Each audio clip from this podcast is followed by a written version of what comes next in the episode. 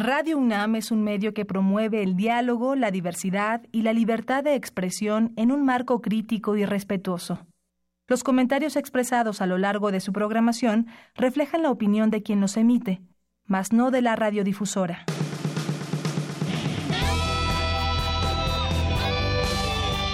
Prisma RU. Relatamos al mundo.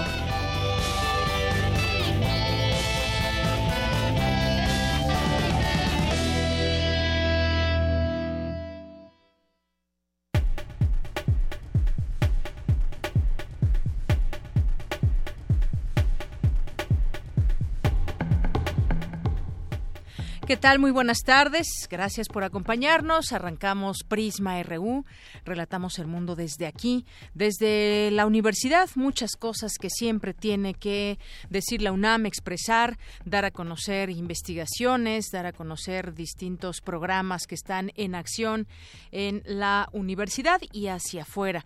Hoy es martes y los martes hemos dedicado este espacio, una parte de nuestro programa, a hablar con expertos y con analistas y con especialistas de la UNAM sobre algún tema. Y ahora que estamos en muchos temas sumergidos en temas políticos y estamos como en un momento de cambios donde, donde los partidos políticos cada vez nos dejan ver más su, su cara real de las cosas, es decir, nos dejan, nos dejan ver el uso que le dan al dinero público, nos dejan ver el uso que le dan al poder cuando están en él y muchas otras cosas que nos han provocado desencanto a muchos mexicanos. Ah, no dudo que existan todavía muchas personas, digo, tenemos finalmente una democracia hecha con partidos y que la gente pues siga mirando a los partidos políticos como una opción, cualquiera que éste sea y sea su simpatía. Pero por otro lado tenemos el tema de los independientes. Ahora han emergido candidaturas independientes. Justamente de eso hablaremos hoy. Va a estar muy interesante esta plática que tendremos con la maestra, la doctora eh, Marta Singer, con el doctor Camilo Valenzuela y el doctor Roberto Castillo. Hablaremos con ellos aquí, discutiremos sobre ese tema de las candidaturas independientes. Así que no se pierdan a segunda hora esta charla que sostendremos con ellos, este análisis y debate. Y también estaremos hoy, que es martes, en la sección por los caminos del Puma. Más adelante nuestra compañera Cristina Godínez nos presentará y nos lleva a conocer el Instituto de Energías Renovables de la UNAM, Campus Morelos, que por cierto hoy también tenemos una interesante entrevista con dos de estos doctores que trabajan en este lugar y que han hecho un libro muy interesante que tiene que ver eh, acerca de cómo eh, utilizar la energía solar. Un tema muy interesante porque porque ellos, tanto el doctor Octavio García Valladares como el doctor Isaac Pilatovsky Figueroa, que son autores del libro Aplicaciones térmicas de energía solar, pues nos traen, nos traen a la discusión este libro que han ambos coordinado y que trae eh, pues una introducción de qué son estas energías, cómo podemos utilizar más tiempo eh, la luz del sol y cómo, cuándo podríamos ver esto ya como una realidad más cotidiana, porque ya sabemos que existe y esto es importante. Así que bueno, pues esto es parte de lo que tendremos el día de hoy y nos arrancamos con nuestro resumen informativo. Relatamos al mundo. Relatamos al mundo.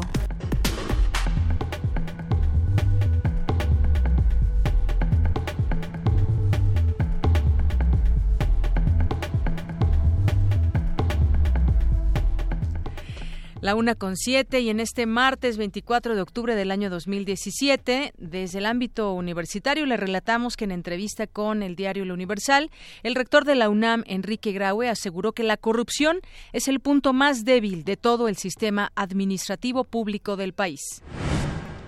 La Academia Mexicana de la Lengua decidió otorgar el Premio Internacional de Ensayo Pedro Enrique Sureña al doctor en Historia y emérito del Instituto de Investigaciones Antropológicas Alfredo López Austin.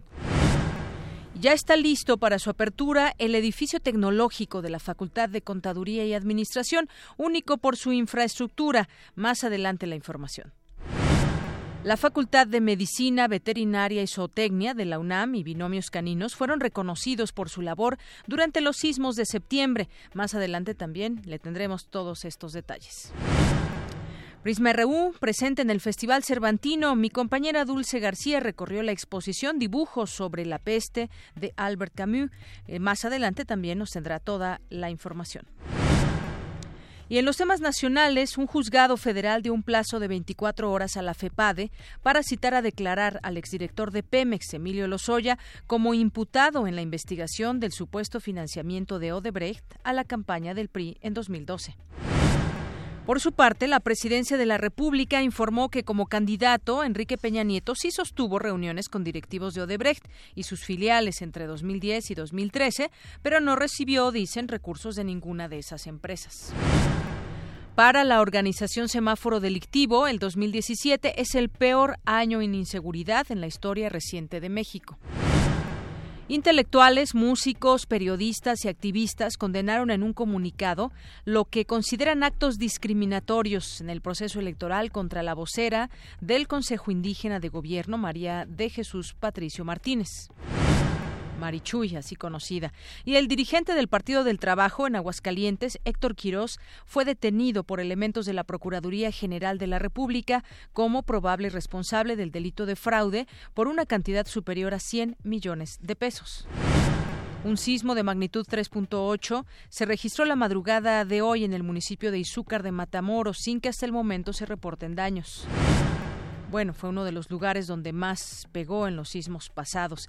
Y en economía, en los primeros 15 días de octubre, la inflación, la, inflación, medida a través del Índice Nacional de Precios al Consumidor presentó un incremento de 0.62%.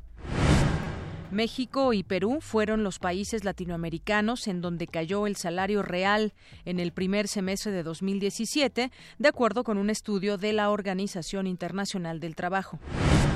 Hoy en los temas internacionales, una coalición de importantes empresarios automotrices se unieron para instar al presidente estadounidense Donald Trump a no retirarse del Tratado de Libre Comercio de América del Norte. Menos de un 5% del territorio sirio sigue bajo el control del autodenominado Estado Islámico, informó el ministro ruso de Defensa Sergei Shoigu.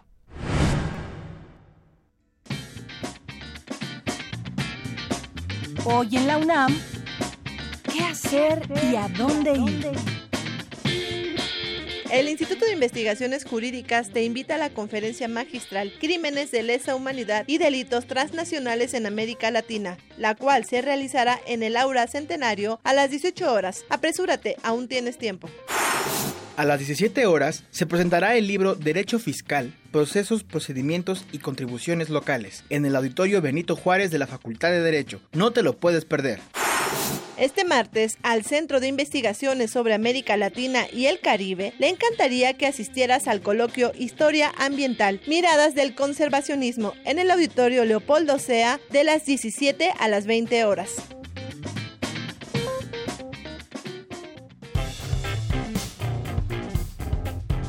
Campus RU.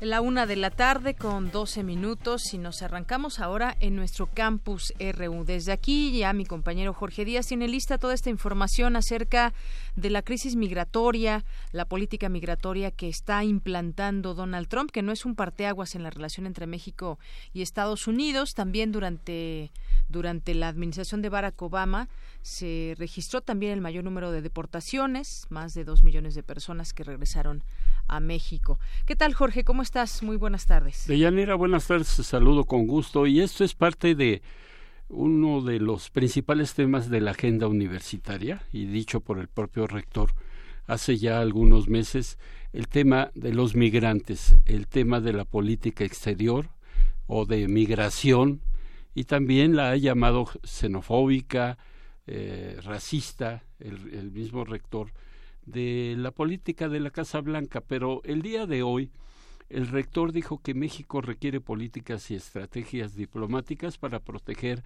a los más de seis millones de connacionales indocumentados que viven en Estados Unidos y cuyos derechos humanos se ven amenazados por las recientes políticas de la Casa Blanca. Explicó un tema o dio a conocer un tema que ya conocemos, más de 13 millones eh, con más de 13 millones, nuestro país es el segundo con más emigrantes del mundo y 98 de cada 100 se dirigen a Estados Unidos y Canadá. También habló de el flujo laboral de los migrantes centroamericanos que llegan a México. Hoy se entregó un importante premio a tres organizaciones, un reconocimiento pues a, su labor para ayudar a los migrantes mexicanos y centroamericanos que van a Estados Unidos. Estuvo presente Julio María Sanguinetti, que fue eh, presidente del Uruguay, y eso es parte de lo que dijo el rector durante esta ceremonia. En diez años el flujo laboral de migrantes centroamericanos que llega a México casi se ha duplicado, pasando de 360 mil en el 2005 a más de 725 mil en el 2015.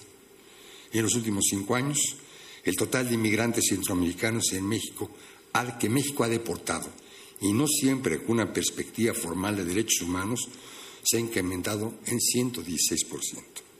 De ahí la importancia de este seminario y de los reconocimientos que hoy fueron entregados. Nos ayudan a recordar que debemos cambiar, proteger sí, por supuesto, a todos por igual, a reconocer derechos y a tratar a los migrantes con dignidad y con justicia.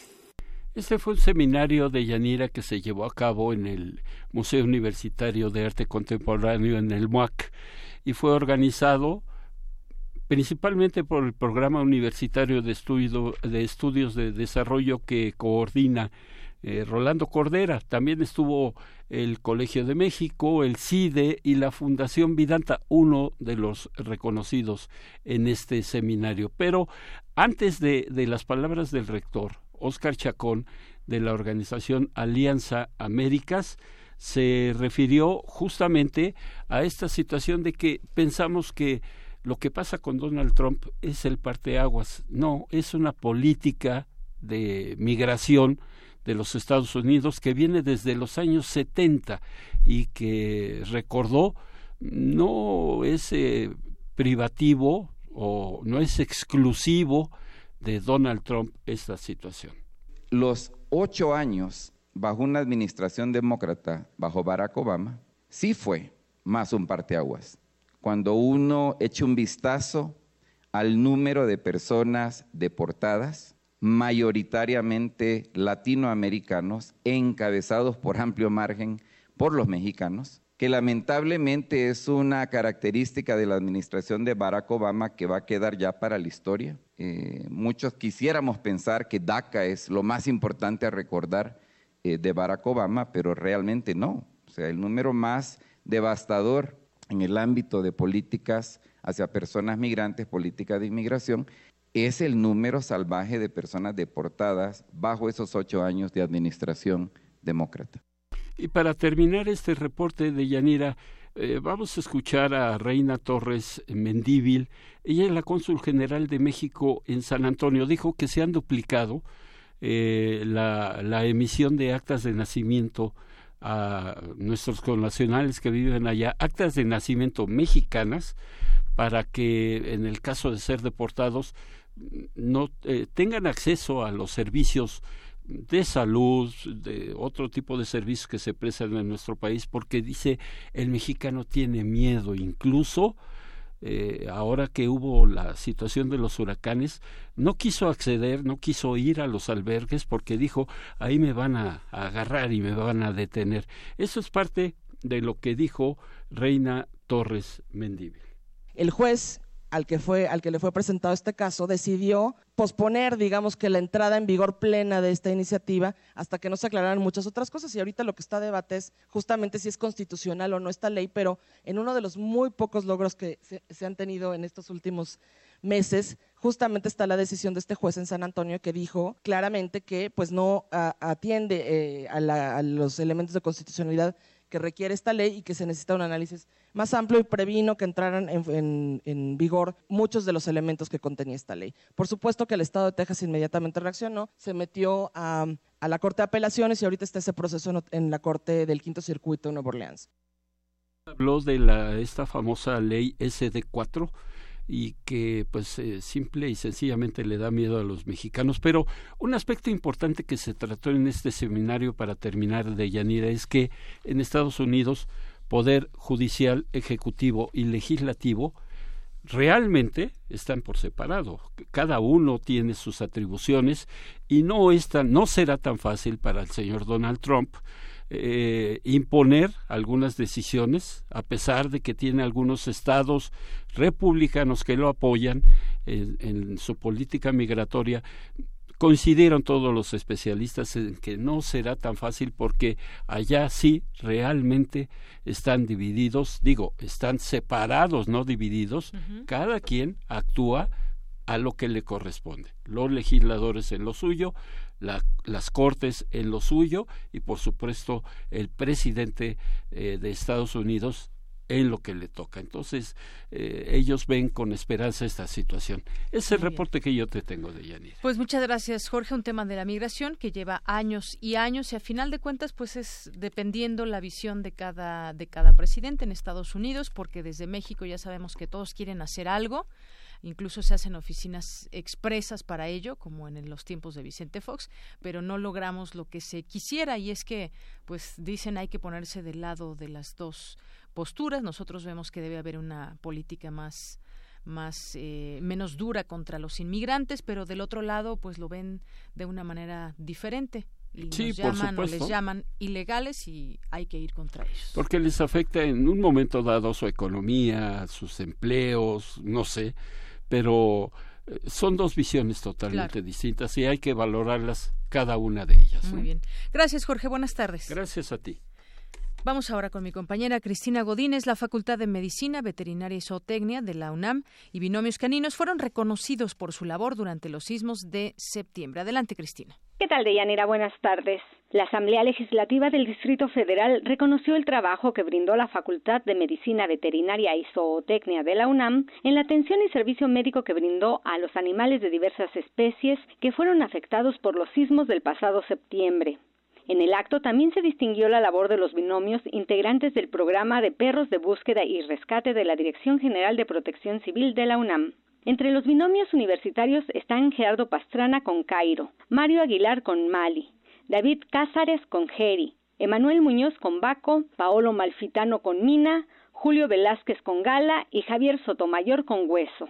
Escuchemos a Julio Velázquez, titular del programa de perros de búsqueda y rescate de la UNAM. Siempre valioso para todos, ¿no? Recibir en una ceremonia el reconocimiento de la gente y de nuestros asambleístas a nombre pues, de la ciudadanía, pues también le da a uno una motivación, a pesar de que no está uno por ese tipo de reconocimientos, pues sí le da a uno esa motivación para seguir trabajando, ¿no? Al final no se requiere de que seamos reconocidos ni de un sueldo en el tema de los chicos que son voluntarios, tienen la preparación intelectual, la preparación, digamos, profesional en, su tema del rescate y aparte traen esta conciencia social de ayudar por ayudar. Eso yo creo que es importante. El que les den este reconocimiento los motiva, los alienta, les hace ser mucho más entrones, mucho más comprometidos y lo que ha pasado es que le han seguido y pues prácticamente desde que inició lo del tema de los sismos, desde el día 7 de septiembre, a pesar de que no fue aquí, la Dirección General de Prevención y Protección Civil, los bomberos, nosotros, todos hemos estado casi sin descanso desde esos días. Julio Velázquez agradeció el reconocimiento de la Asamblea. Precisó que los perros universitarios realizaron aproximadamente 15 marcajes de localización de personas, los cuales fueron reafirmados por otros, no necesariamente de la misma institución. El programa cuenta con 700 solicitudes de personas interesadas en conformar un binomio, tanto nacionales como de Perú, Ecuador y Venezuela. Deyanira, este es mi reporte. Buenas tardes. Gracias, Cristina. Muy buenas tardes. Vamos ahora a otro tema con mi compañera Virginia Sánchez, que por la mañana estuvo en una conferencia de prensa para hablar del tema de lo que está sucediendo en la Comisión de Derechos Humanos del Distrito Federal.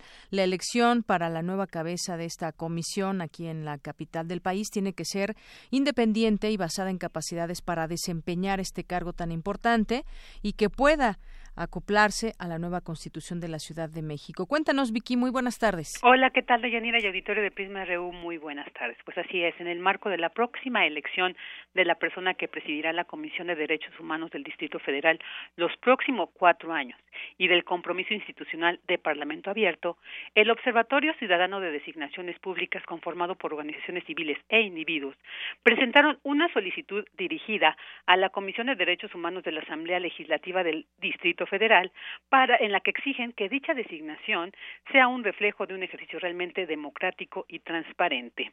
Escuchemos a Ricardo Reyes de Artículo 19, quien comenzó a hablar al respecto. Quienes conforman la Comisión de Derechos Humanos de esta Asamblea Legislativa del Distrito Federal tienen la oportunidad histórica de sentar las bases para que las designaciones de servidoras y servidores públicos de los órganos autónomos sean ejercicios transparentes, abiertos y plurales, y así establecer un referente para que este tipo de procesos dejen de ser utilizados para el pago de cuotas partidistas o de favores políticos.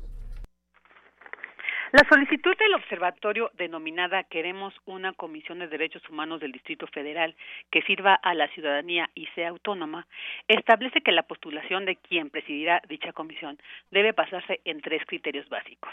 En primera, la independencia y autonomía de la persona postulante, es decir, que remarque una distancia respecto a quienes ocupan o detentan puestos de poder y decisión en instituciones. En segunda, la eliminación de la selectividad de trato en la comisión, que implica el estricto cumplimiento de los derechos a la igualdad y no discriminación en el procedimiento de queja de la, de la institución, velando siempre por la reparación del daño a las víctimas de violaciones de derechos humanos a partir de investigaciones expeditas. Y por último, una suficiencia de conocimientos y experiencia en materia de derechos humanos que le permita entender y vivir en el enfoque de derechos humanos, poniendo al centro a las víctimas con la responsabilidad de fortalecer el Estado de Derecho y evitar más violaciones de derechos humanos. Y bueno, también lo que es importante señalar que hablar de una buena dirección en esta institución de derechos humanos implica la atención de los derechos vitales de nuestra sociedad, lo cual refleja la necesidad de construir la autonomía desde los niveles de autonomía. Escuchemos a Cuauhtémoc, eh, a Cuauhtémoc Rueda de la organización Efecto Útil.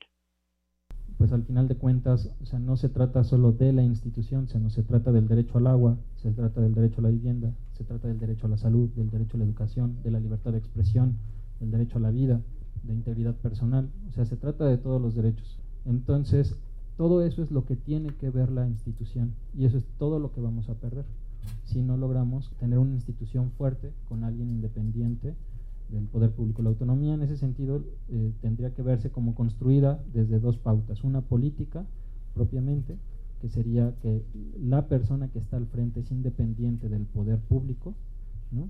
este, y otra institucional, que es que la comisión pueda ejercer plenamente sus facultades, investigar plenamente los casos y en todos los casos que amerite emitir su recomendación para que pida la reparación del daño para las víctimas en cada caso. Y bueno, de acuerdo con los criterios anteriores que ya les mencioné, también este observatorio señaló quiénes son los que no cumplen precisamente con este perfil para ocupar la presidencia, en la que mencionaron a Alfredo Rojas Díaz Durán, Armando Hernández Cruz, Daniel Balboa Verduzco, Juan Armando Ruiz Hernández, María Olga Noriega Sáenz, Mauricio, Mucio, perdón, Mucio Hernández Guerrero y Perla Gómez Gallardo. En esta última, bueno, que Perla eh, se está hablando de una posible reelección, dijeron, bueno, lo preocupante porque a partir también de su gestión, pues es donde se ha diluido precisamente la figura de esta comisión y además, bueno, de, mencionaban, además de muchos ejemplos, el pasado 19 de septiembre, donde pues prácticamente estuvo ausente la, la presencia de esta, de esta comisión. Este es el reporte de Yanira. Gracias, Vicky. Así es, comentábamos eh, hace unos momentos cuando llegabas de esta cobertura, justamente a raíz de, de los sismos, ¿cuál fue el papel que jugó la Comisión de Derechos Humanos de la capital? Porque no se le vio muy presente y, bueno, suceden cosas que pues a la vista, a la vista quizás no se vean, tampoco tenemos un informe de, de cómo se ha hecho un acompañamiento o no a las víctimas, por ejemplo, y todas este, todos esos caminos sinuosos que han tenido que entrar en materia jurídica con el gobierno y sobre todo se respetan sus derechos humanos. Ahí queda la pregunta, Vicky. Así es, y también mencionar, por ejemplo, que ellos este detallaban que pues otro ejemplo de la mala gestión de, de, de, Perla Gómez es que son las pocas recomendaciones que se han dado solamente 17 ante las miles de quejas presentadas. Entonces decían, bueno, sí hay como un distanciamiento de, de la dependencia con las víctimas. Muy bien. Muchas gracias, Vicky. Gracias a ti. Muy buenas tardes. Muy buenas tardes. Vamos ahora con mi compañero Abraham Menchaca. México tendría un futuro incierto ante la desmantelación del Tratado de Libre Comercio de América del Norte, advierte especialista de la UNAM. Adelante, Abraham. ¿Qué tal, Deyanira? Buenas tardes. Un saludo a los amigos de Prisma RU. El fin de semana, el presidente de Estados Unidos, Donald Trump, expresó nuevamente que el Tratado de Libre Comercio de América del Norte será probablemente renegociado, aunque advirtió que solo sucedería si el resultado final es justo para su país. Ante este panorama, César Salazar López, académico del Instituto de Investigaciones Económicas del UNAM, consideró que la primera consecuencia de la salida de México del acuerdo comercial es la incertidumbre hacia el futuro, y cuando éste existe, las perspectivas de crecimiento bajan y la inversión se puede detener con los consecuentes impactos económicos. Advirtió que si desaparece el TLC, México tendrá que negociar paralelamente un acuerdo con la Unión Americana porque hay engranajes productivos, lo que los economistas llaman cadenas internacionales de valor, que no se pueden romper fácilmente. Lo que primero nos pega es en la parte de la incertidumbre hacia el futuro. Porque ahorita estamos en el qué va a ocurrir. Ya salen análisis que quieren ser un poco más finos respecto a las calificaciones, por ejemplo, de la deuda soberana. Salen a decir, si México sale o se desintegra el acuerdo comercial, pues necesariamente la calificación crediticia de México disminuirá.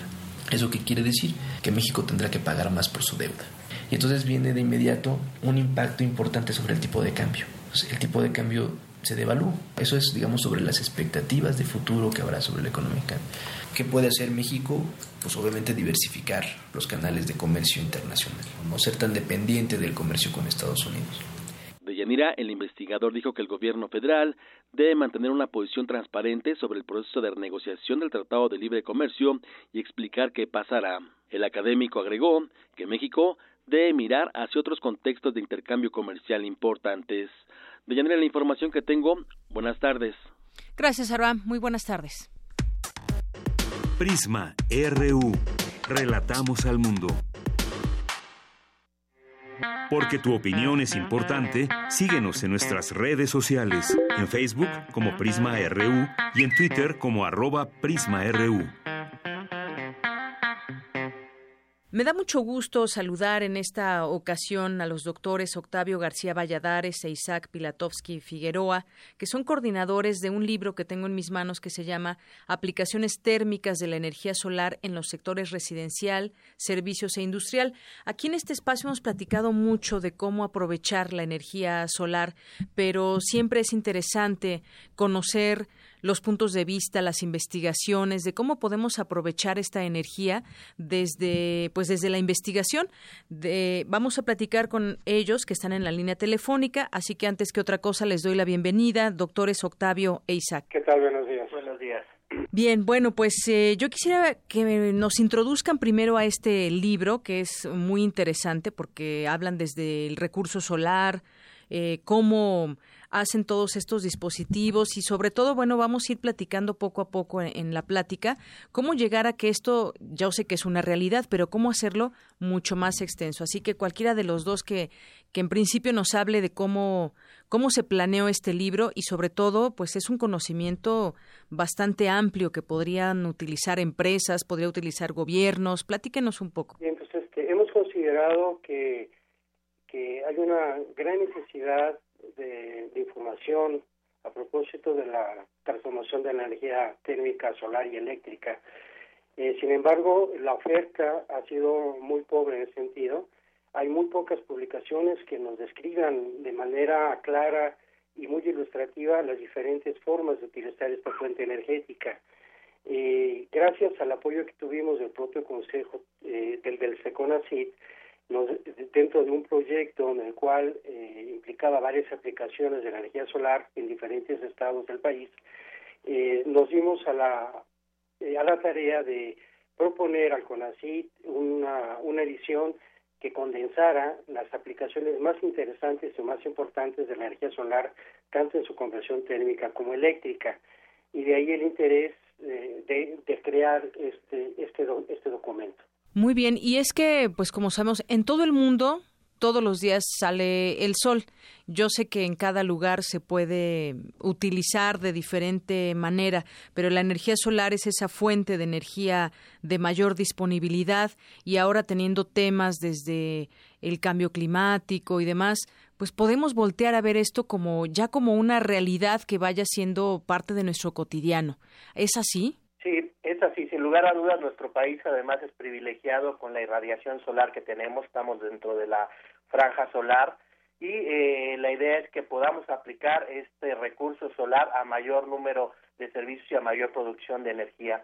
Hay países en Europa que tienen mucho menor recurso solar y están apostando realmente a esta tecnología, mientras que nosotros lo vamos haciendo a pasos muy lentos. Entonces, la idea de este libro, que como se comentaba, fue pagado a través del, por el CONACID a través de un proyecto que fue el FORDECID 190603, que es el estudio sobre el uso de la energía solar en aplicaciones residenciales, industriales y comerciales en diferentes estados del país, se logró juntar un grupo de colaboradores de diferentes universidades y la idea es pues, plasmar las aplicaciones térmicas de la energía solar en un compendio sencillo y fácil de entender por el público en general, donde podemos ver las diferentes aplicaciones que podemos tener de la energía solar y cómo esto puede repercutir en la creación de energía para diferentes sectores y en diferentes aplicaciones. Justamente eso es muy importante porque tenemos que, digamos, bajarlo a nivel de toda la gente, que podamos entender cuál es este proceso, porque además tiene varios, varios usos domésticos, comerciales, industriales. Es decir, yo creo que este, este tipo de conocimientos que ustedes vierten en este libro nos da la pauta para ir entendiendo de lo que podemos eh, ser capaces también nosotros ayudar a nuestro entorno, porque es parte también de, de ayudar a nuestro entorno.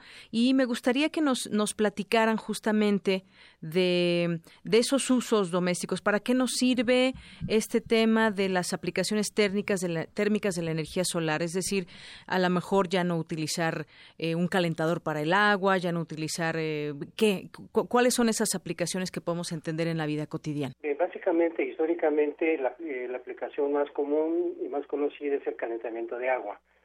Eh, su uso generalizado ha hecho que el desarrollo de energía solar realmente alcance eh, técnicamente y económicamente una, una posición bastante favorable. de hecho, ya en nuestro país es un país que ha estado evolucionando la energía solar desde los años 50. Cabe mencionar que la primera industria se instaló en el 1948 en la ciudad de, de, de Guadalajara y a partir de ahí está creciendo mucho nuestra industria. De hecho, ya contamos con industrias primermundistas en las cuales están ubicadas en el plano internacional, tanto de calidad como, como de producción. Eh, es importante que la demanda energética cada vez es mucho más grande debido al aumento incesante de los combustibles convencionales. Este hecho que la energía solar ya sea económicamente viable y de hecho lo hemos demostrado en muchas ocasiones. Eh, otras aplicaciones interesantes, e importantes, es también eh, el desarrollo agroindustrial. Yo creo que lejos y aparte del nicho que, que ofrece el sector doméstico, está la gran oportunidad de las industrias y los comercios. Y es ahí donde queremos este, incidir, tratando de que estas tecnologías se lleven a cabo a un nivel mucho más masivo y mucho más productivo, en el, en el sentido de que las industrias pueden ya utilizar esta energía de una manera mucho más eficiente. Entonces, todas estas aplicaciones basadas prácticamente en un principio en agua se pueden extender para calentar el aire, por ejemplo, para calentar espacios, para agroindustrias, eh, se puede usar para destilar el agua, el agua de mar, para procesos de enfriamiento. Todo esto lo describimos más o menos a grandes rasgos en el libro. Bueno, pues tiene muchos usos, como nos podemos dar cuenta. Y, por ejemplo, a mí me gustaría preguntarles. Eh, ¿Qué futuro le ven en el sentido, yo sé que es mucho el futuro que, se le ve a este tipo de energía y su utilización, pero digamos para un futuro estar utilizando ya estas, em, estas aplicaciones, como cuánto tiempo faltará o qué falta que pase para que ya eh, pues lo podamos usar de manera, de manera cotidiana? Sí, de, el agua caliente, como se mencionaba, se utiliza ya desde hace mucho tiempo calentado con la energía solar y es totalmente rentable. Si nosotros ponemos un calentador solar en nuestra casa, eh, alrededor de dos o máximo tres años ya estamos pagando la inversión y a partir de ese momento el agua caliente que tenemos en nuestros hogares, una buena parte vendrá gratis.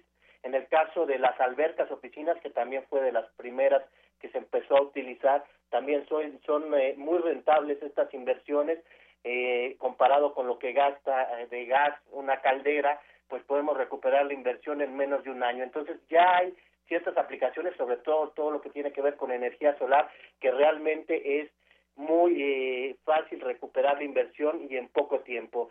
Lo que falta, bueno, una de las cosas que falta es que estas eh, sistemas pues tienen una inversión inicial que es importante, entonces faltan algunos esquemas como para tratar de eh, poner a disponibilidad del público pues ofertas como cuando uno compra un coche que pudiera comprar uno un sistema solar a plazos o a ciertas mensualidades para que el valor inicial del sistema pues no fuera tan impactara tanto en el bolsillo del usuario final. Y ustedes bien lo platican en el quinto capítulo, normalización, legislación y recomendaciones para usuarios, porque pues bueno, ya hay eh, aparatos, digamos, que ya comienzan en esta pues en esta competencia, por decirlo de alguna manera, lo que quisiéramos es que se tenga un uso eh, pues bastante amplio, pero sobre todo pues que también se, se vean estos temas de la, de la legislación y cómo podemos utilizarlos. No sé si desean algo más que, que se nos esté escapando, si desean agregar algo más para entender la importancia de estos temas para el público de la comunidad universitaria y público general que nos esté escuchando. La parte de la, de la normalización es, es importante. Desafortunadamente en México no hay normas oficiales, NOMS, referentes a la energía solar.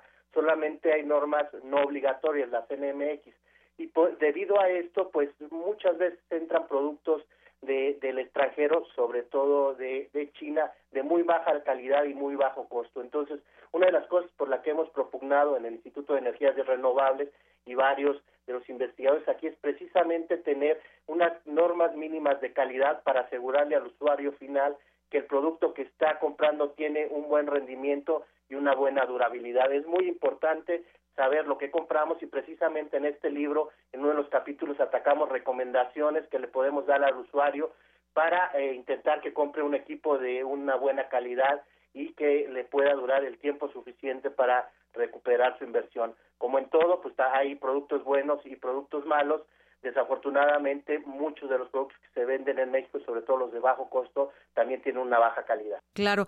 Justamente, doctor, le quería preguntar con sobre el precio. ¿Cuáles más o menos son precios que alcanzables o para un futuro a lo mejor pueden ser mejores aún los precios? ¿Cómo está este tema? El precio es muy variado, como en diferentes eh, otros eh, sistemas.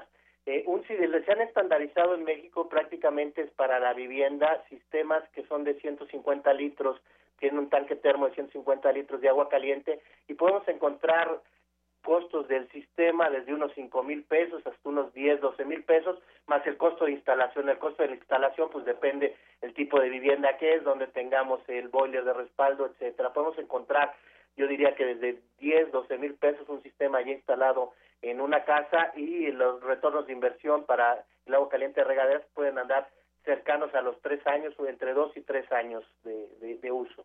Muy bien, bueno, pues yo quiero decirle también a nuestro auditorio que en este momento nos está escuchando, este libro que tengo en mis manos viene además de una manera muy ilustrativa. Vamos a, regalarlo a alguna persona que esté interesada en conocer más de estas aplicaciones térmicas de la energía solar, a la persona que nos llame al 55 36 43 39.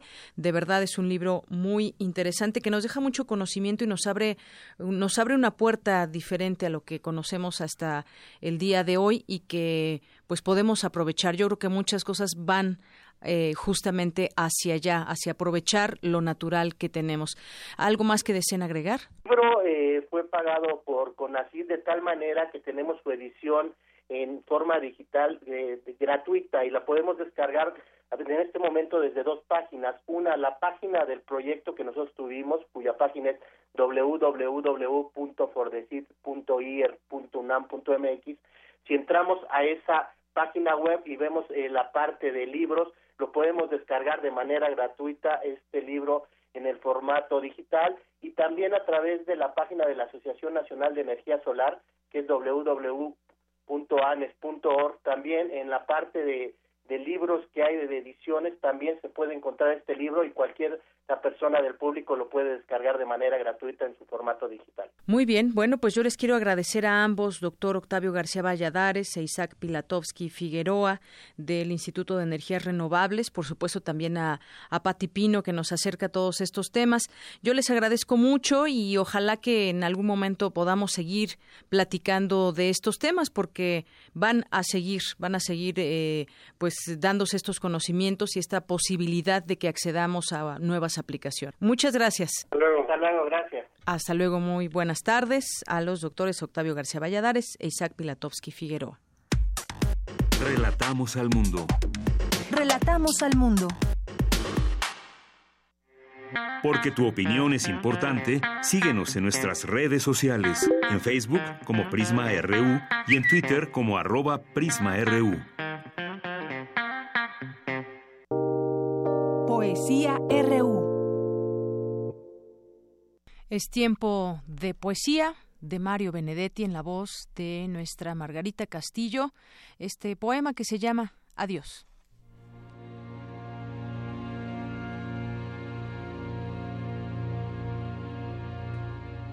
Durante los pocos o los muchos años de nuestra vida, nos vamos despidiendo de cosas y de nombres. Por ejemplo, adiós a la inocencia, como le ocurre al niño. Adiós al pudor, cavila el ex o la ex virgen. Adiós al hambre con un buen asado. Nos vamos despidiendo de cosas y de nombres. Adiós a octubre, declaró noviembre. Adiós a la palabra, pensó el mudo. Adiós a los anillos, resolvió el manco. Adiós a las aduanas, dijo el contrabandista. Decimos adiós a los sueños cuando canta el gallo. Nos vamos despidiendo de cosas y de nombres. Adiós a la anestesia cuando vuelve el dolor. Adiós al viento, dice la veleta sin moverse. Adiós a las amantes, dijo el recién casado. Adiós al silencio cuando arranca la bulla. Adiós a la memoria cuando gana el olvido. Y también adiós, adiós cuando reza el ateo.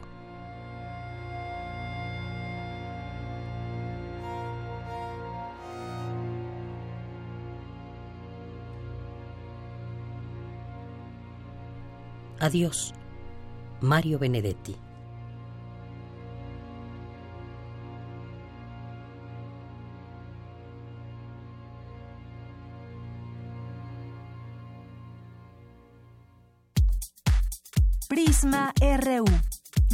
Relatamos al mundo. Queremos escuchar tu voz. Nuestro teléfono en cabina es 55 36 43 39. Ecocervantinos 2017. 2017. Ecocervantinos. Ecocervantinos. Bien, es la una con 46 minutos. Es momento de irnos hasta el Festival Internacional Cervantino en Guanajuato. Dulce García, ¿cómo estás? Muy buenas tardes. Deyanira, muy buenas tardes a ti al auditorio de Prisma RU. Eh, pues te cuento que el día de ayer nos fuimos a dar la vuelta por la Universidad de Guanajuato, porque en el atrio de esta se está presentando la exposición Dibujos sobre la peste de Albert Camus. Eh, se trata de pues dibujos hechos a lápiz, carbón y tinta eh, del artista plástico Gustavo Monroy, eh, que eh, fueron para la edición de la obra de, de Albert Camus, una edición especial.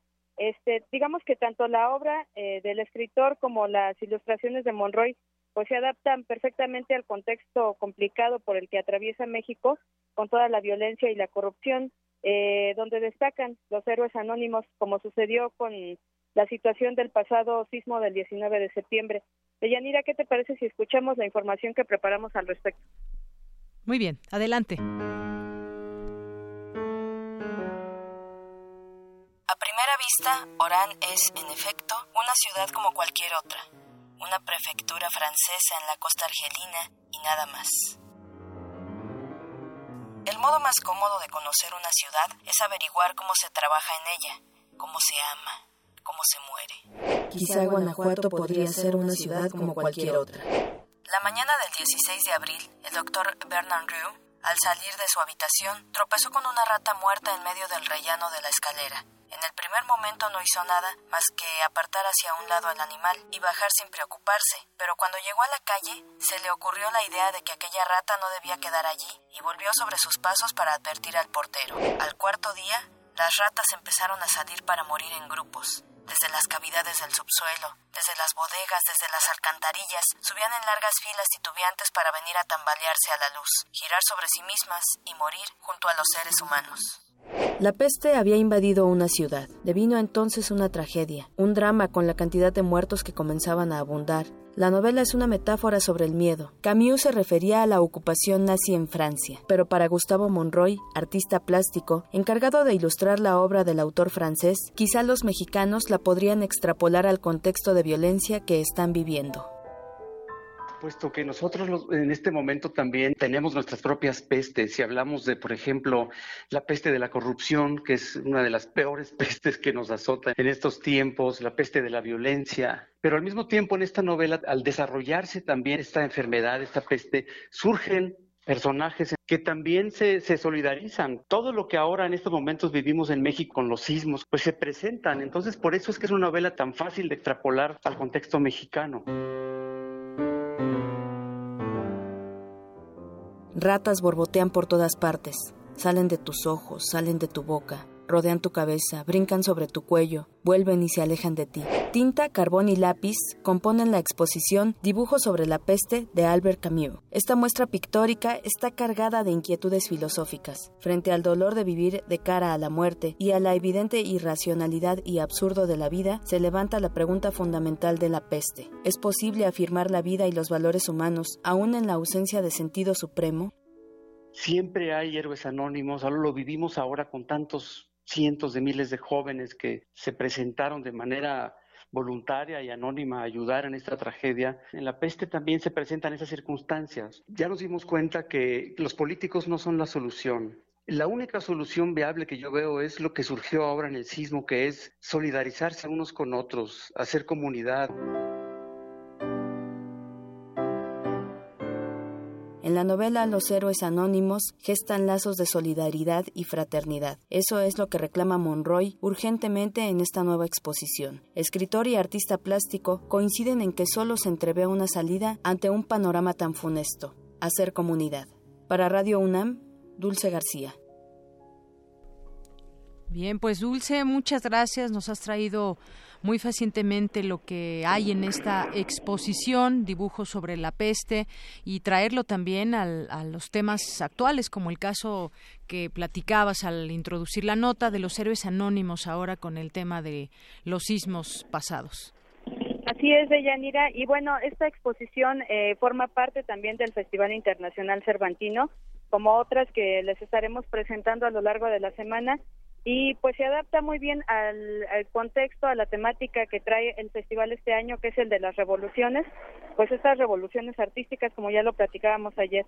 Y bueno, para el día de mañana les traeremos el reporte sobre el coloquio de revoluciones que inició ayer y continúa el día de hoy segunda mesa. Bueno, pues ya nos platicarás qué tal este coloquio sobre las revoluciones. Por lo pronto hoy esta exposición que nos haces, pues transportarnos hasta allá y, e imaginarla, e imaginar esta esta exposición sobre Albert Camus. Muchísimas gracias. Deyanira, buenas tardes. Muchas gracias. Hasta luego. Prisma RU. Relatamos al mundo.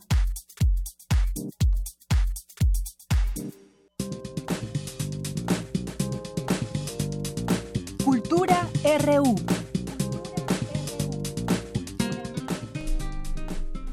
Bien, y nos vamos ahora a Cultura con Tamara Quiros. ¿Qué tal, Tamara? Muy buenas tardes. Buenas tardes, Deyanira. Saludo con mucho gusto a ti y al auditorio. Qué bueno que nos escuchan. De Guanajuato nos vamos a otras latitudes de nuestro país porque el pasado 20 de octubre inició el Festival de Cine de Morelia. Esta edición es especial porque el festival cumple 15 años de concentrar a especialistas, artistas, funciones, galas, premiaciones y hasta charlas especiales. Ayer el director húngaro Bilatar eh, recibió la medalla de la Filmoteca de la UNAM como reconocimiento por su larga trayectoria. La entrega de este galardón se la realizó Guadalupe Ferrer. Ella es directora de la Filmoteca de la UNAM, acompañada por Daniela Michel, directora general del Festival Internacional de Cine de Morelia. Esta medalla, amigos de Yanira, está hecha en un 99.9% con plata pura, extraída durante el proceso de revelado, restauración y rescate de películas dentro de los laboratorios de la Filmoteca, bastante interesante. Y durante el evento también se realizó la develación de la butaca con el nombre del director húngaro y después se proyectó su película El caballo de Turín. Amigos de Prisma, dentro de este festival se promueven nuevos talentos de cine mexicano para incrementar la oferta cinematográfica y también contribuir al fomento de actividades culturales y turísticas del Estado. Uno de los grandes eh, momentos que, todos estamos esperando de este festival es el anuncio de los ganadores de la selección oficial, una lista conformada por 56 cortos, 15 documentales, 7 largometrajes y 15 cintas michoacanas. Una de estas cintas que participa en, este, en esta decimoquinta edición es La Danza de las Fieras, una película realizada con seis cortometrajes. Pero para saber más de La Danza de las Fieras, hoy invitamos a su directora, Alaide Castro. Alaide, muy buenas tardes y bienvenida. Hola, muy buenas tardes. Qué bueno que nos acompañas. Oye, seis cortometrajes de los cuales cada uno toca un tema y una historia específica de la trata de personas. Cuéntanos por qué tocar este tema. Oh, pues mira, eh, son seis cortometrajes, cada uno tiene un director, en realidad somos siete directores porque el primero está codirigido por dos. Eh, yo soy la directora creativa de todo el proyecto y la directora de uno de los cortometrajes. Y pues esta película en realidad nació como un encargo de una ONG, Educadores sin Fronteras, querían hacer un material didáctico para la prevención de la trata de personas. Y pues nos juntamos dos productoras, Captura Project y Bala Films, y decidimos hacer un proyecto mucho más grande eh, y del que nació este largometraje. Entonces, este largometraje tiene una función preventiva, queremos informar, queremos sacar este tema a, a la mesa, queremos que se hable y, y aunque ahora se ha convertido en un largometraje, no ha perdido su primera función, que es esta de prevenir. Claro, al aire bien lo dices, ¿no? O sea, hablar de este tema que tal pareciera que a veces es como un secreto a voces. Sí, efectivamente, cuando empezamos a hacer los guiones de los diferentes cortometrajes, hicimos tres meses de investigación, eh, nos dimos cuenta de que no teníamos ni idea de lo que es la trata de personas. En realidad creímos que sí, creemos que sabemos cosas, pero no teníamos ni idea eh, y, y es algo que tenemos todos los días en nuestra cara. Le, nos pasa a todos, o sea, le pasa a tu vecino, le pasa a tu primo, no lo sabes, pero está ahí. Y a lo mejor puedes ser consumidor de, de una red de trata sin ser consciente de que lo eres. Entonces son cosas que hay que hablar, hay que incomodarnos, porque si no se hablan están olvidadas. Y si no se hablan, pues no vamos a ir a ningún lugar y esto va a seguir pasando. Claro, y el cine es un buen pretexto, ¿no? Para dar difusión a la explotación sexual infantil. Eh, eh, es más, hasta los niños sicarios, ¿no? También, que son uno de los temas que abordan en torno a la trata de personas. Efectivamente, como te decía, hay muchos tipos de trata diferentes. eh, normalmente la gente entiende por trata de personas solo como la prostitución forzada, pero entra cualquier tipo de mercantilización del cuerpo, eh, ya sea, bueno, los niños sucarios, por ejemplo, la esclavitud, el trabajo forzado, medicina forzada, entonces tocamos eh, la pornografía forzada también, por ejemplo, entonces tocamos varios de esos temas. Muy bien. Además, este filme eh, participa, bueno, además de participar en el FIC Morelia, se va a presentar en el Festival Internacional de Cine de Autor de Guadalajara, que se lleva el próximo año, en marzo. Efectivamente. Ahí sí competimos. Aquí en Morelia estamos como muestra nada más. Ok. Y allí sí vamos a competir. También vamos a estar en el de Guadalajara, en el normal, pero también como muestra. Muy bien. Eh, y para los que nos escuchan esta tarde y les interese el tema y ver estos cortometrajes, ¿dónde más eh, pueden verlo o adquirirlo? Pues en algún momento, eventualmente en el 2018, supongo que estaremos en alguna eh, estaremos gratuitamente, ya sea en internet o en alguna red tipo Netflix, Filmin o así, porque no es, lo que queremos es difundir esta película. Okay. Pero eh, hasta entonces, pues eh, festivales, ahora mismo estos dos de Guadalajara y el Autor, y estamos esperando más resultados, a ver en dónde nos aceptan. Muy bien, pues les deseamos mucho éxito en el en el Festival de Cine de Guadalajara donde compiten y La Danza de las Fieras, vamos a esperarlo entonces en alguna de las plataformas digitales que nos mencionas. Muchas gracias. Ahí también en la danza de las fieras.com pueden ver el tráiler. Perfecto, lo vamos a compartir en nuestras redes sociales. Alaide Castro, muchísimas gracias y que tengas muy buena tarde. Gracias por platicar con nosotros aquí en Prisma RU. Gracias, hasta luego. Hasta luego. De Yanira ya hay una opción para, para ver cortometrajes, para ver cine. A algunos cinéfilos les interesará, otros tantos no, pero es una de las opciones que siempre les mostramos. Por hoy me despido y les deseo una excelente tarde. Gracias, Tamara. Muy buenas tardes. Vamos nosotros a hacer un corte. Regresamos a nuestra segunda hora de Prisma RU. Hoy en la UNAM, ¿qué hacer y a dónde ir? Libros al costo más un peso. Es una grandiosa oportunidad que no te puedes perder. Asiste al gran remate de libros UNAM en el Paseo de las Humanidades frente a las islas. Corre, que no te los ganen. Tienes hasta el 27 de octubre de las 10 a las 19 horas. La sala Nezahualcóyotl se viste de gala. Hoy a las 20:30 horas, dos de las agrupaciones de música antigua más importantes de Francia, el coro Le Cris de París y la orquesta de cámaras Les Cycles interpretarán el oratorio de Handel Israel en Egipto, bajo la dirección de Geoffroy Jourdain. Asiste, apoyarás una buena causa ya que es en beneficio a los damnificados por los recientes sismos. También nos gusta el arte visual. Asiste a la exposición La emoción se ha ido, de Theo Mercier, en el Museo Experimental El Eco. Tienes hasta el 19 de noviembre, de martes a domingo de las 10 a las 15 horas. La entrada es libre. Relatamos al mundo. Relatamos al mundo.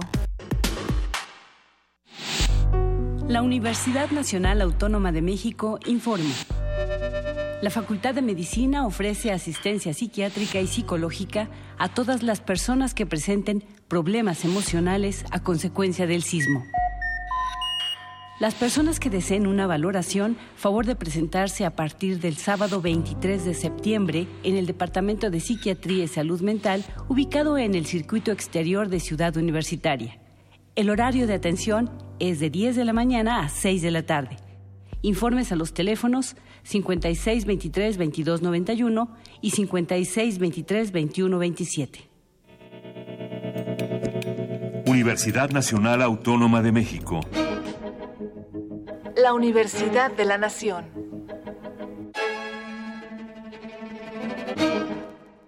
Tu vida y la de tu familia es lo más importante. Si detectas grietas de más de un centímetro en tu casa, ten cuidado, aléjate de esa zona y contacta Protección Civil de tu localidad. Haz las reparaciones que se necesiten para tu seguridad. Recuerda que después de un sismo fuerte pueden presentarse otros llamados réplicas que podrían hacer que falle una construcción debilitada. La prevención comienza en casa y es tarea de todos. Prepárate e infórmate para actuar ante cualquier situación de emergencia. Prevenir es vivir. Una centuria del desarrollo del diseño en la Confederación Helvética se reúne en la muestra 100 años de diseño suizo. La exposición está integrada en siete núcleos temáticos, a través de los cuales se recorren las búsquedas, exploración e innovaciones en el diseño, con la exhibición de más de 300 piezas entre gráfica y objetos. 100 años de diseño suizo se puede visitar en el Museo de Arte Moderno, Bosque de Chapultepec, primera sección Ciudad de México.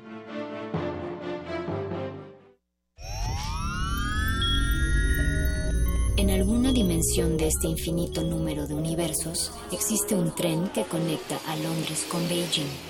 Los combustibles fósiles han sido reemplazados con biocombustible y los autos podrán volar. Donde el ser humano ha prolongado indefinidamente su esperanza de vida. Y su conciencia podría trascender su muerte.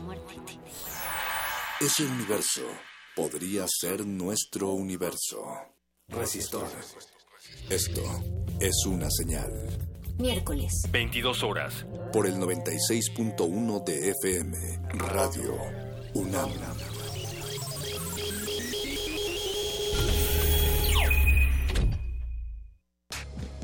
cine, teatro, danza, museos, La oferta cultural de la Ciudad de México es una de las mayores a nivel mundial.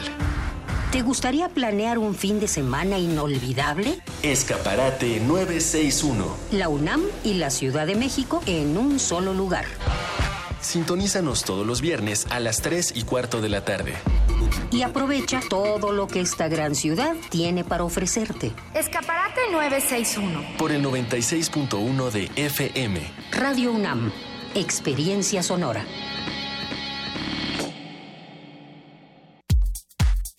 Prisma RU. Relatamos al mundo.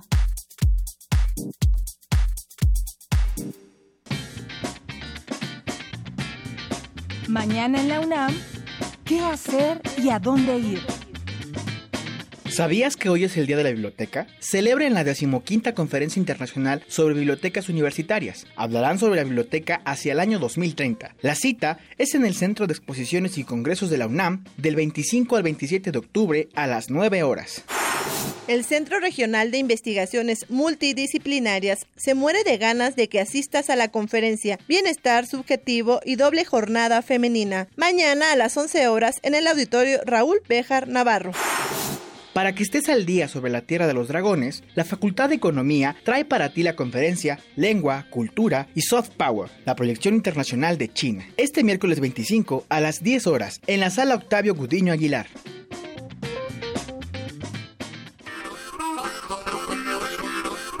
Baúl de citas.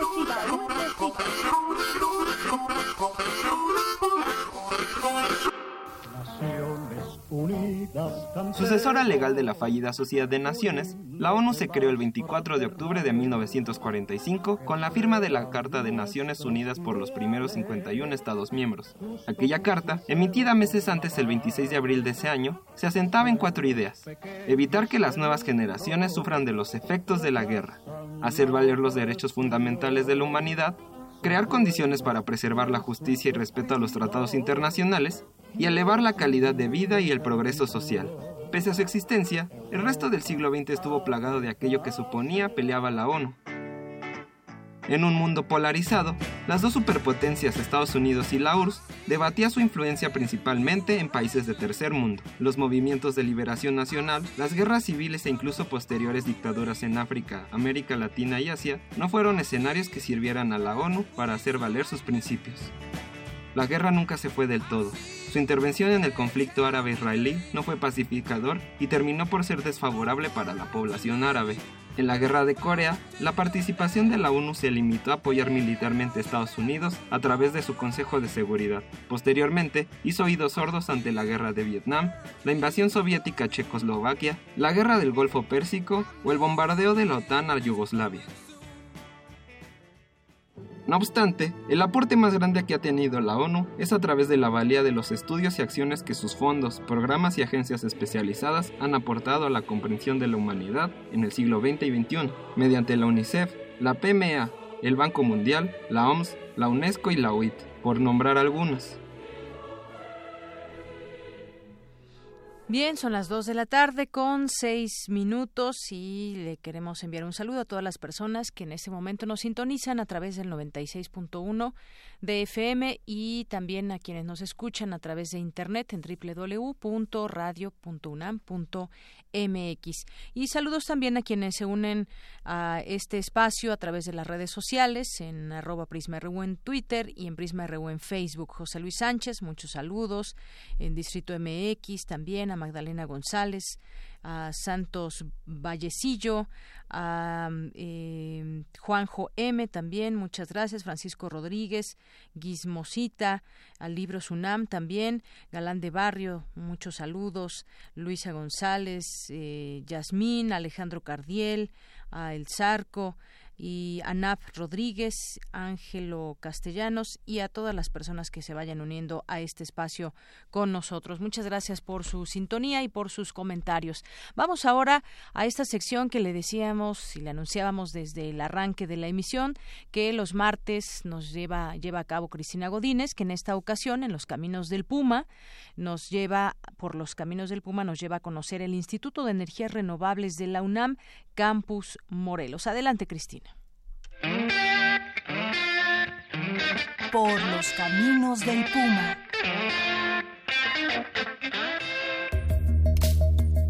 En la ciudad de Temixco, Morelos, se localiza el Instituto de Energías Renovables de la UNAM. Pero ¿cómo fue que esa dependencia universitaria llegó a esta zona? Para conocer su historia platicamos con el doctor Manuel Martínez Fernández, quien fue uno de los fundadores del instituto. El investigador comenta que en 1979 el Centro de Investigación en Materiales se convirtió en Instituto de Investigaciones en Materiales. En ese año se creó el Departamento de Energía Solar.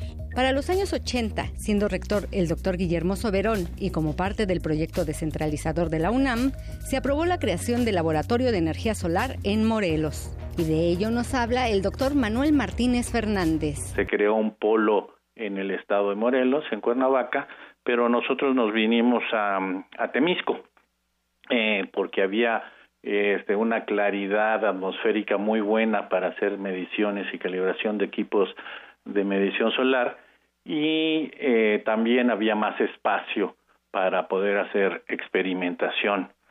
Eh, fue así que en 1985 eh, finalmente se inauguró el laboratorio de energía solar, así se llamó, dependiente de el Instituto de Investigaciones en Materiales. El exdirector del Instituto de Energías Renovables cuenta que para 1996 de departamento pasó a Centro de Investigación en Energía y después a Instituto. Nos habíamos ampliado un poco a otras fuentes de energía. Este ya no era solamente la solar, sino que también era un poco de biomasa, un poco de, eólica, un poco de, de geotermia. Y realmente nuestra, como centro de investigación en energía, nuestra productividad era estaba arriba del promedio del subsistema de investigación científica. Seguimos creciendo de tal forma que hace cinco años ya nos eh, Consejo Universitario aprobó la creación del Instituto de Energías Renovables. En el instituto se imparte la licenciatura en Ingeniería en Energías Renovables, así como maestrías y doctorados. Es así que tiene una activa comunidad universitaria. En el Instituto de Energías Renovables ahora seremos eh, del orden de 50 investigadores, aproximadamente unos 15 técnicos académicos, tendremos unos eh, siete, ocho personas que están haciendo el postdoctorado y además tenemos siete catedráticos con ACIT trabajando aquí con nosotros. Desde el punto de vista de alumnos, tenemos aquí en Temisco 400 eh, alumnos más o menos, tanto en licenciatura como en maestría y doctorado. La licenciatura empezó será unos seis años y graduamos del orden de 20 personas de maestría al año y unos 10 doctores al año.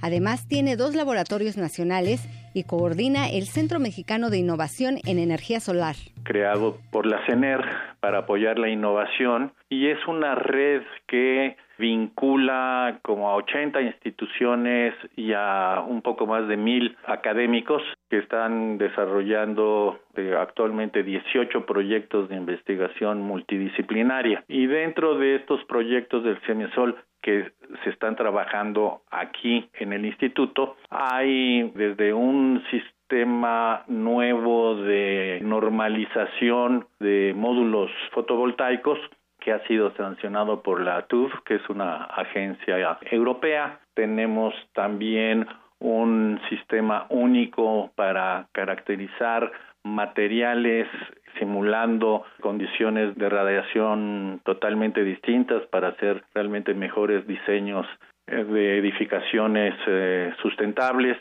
También se tienen este, laboratorios de materiales para celda solar eh, que son realmente a nivel mundial y que estamos con publicaciones eh, internacionales, todo esto arriba del promedio del subsistema de investigación científica.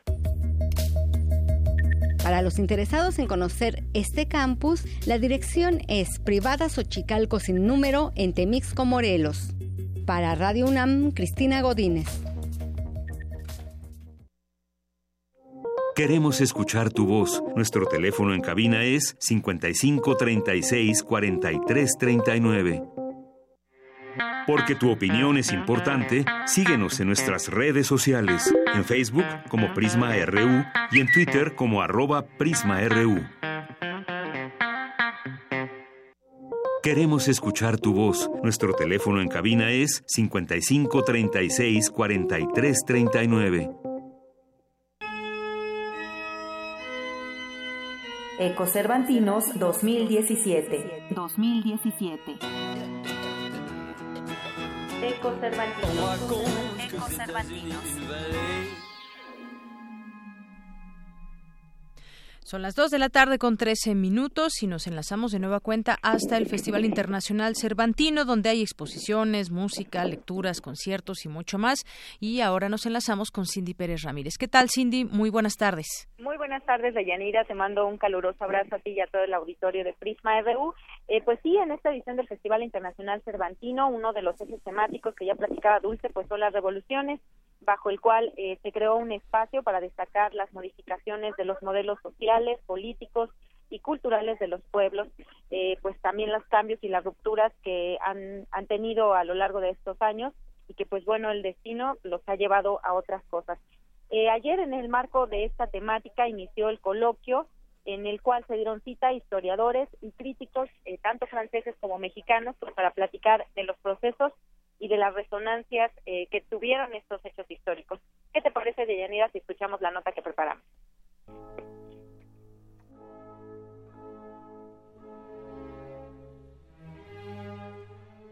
El 14 de julio de 1789 marcó un hito en la historia de los procesos democráticos, la Revolución Francesa. A partir de este movimiento armado cambió la geopolítica internacional. Inspirados en este proceso francés, se sucedieron diversos conflictos sociales y políticos en Europa y luego en todo el mundo.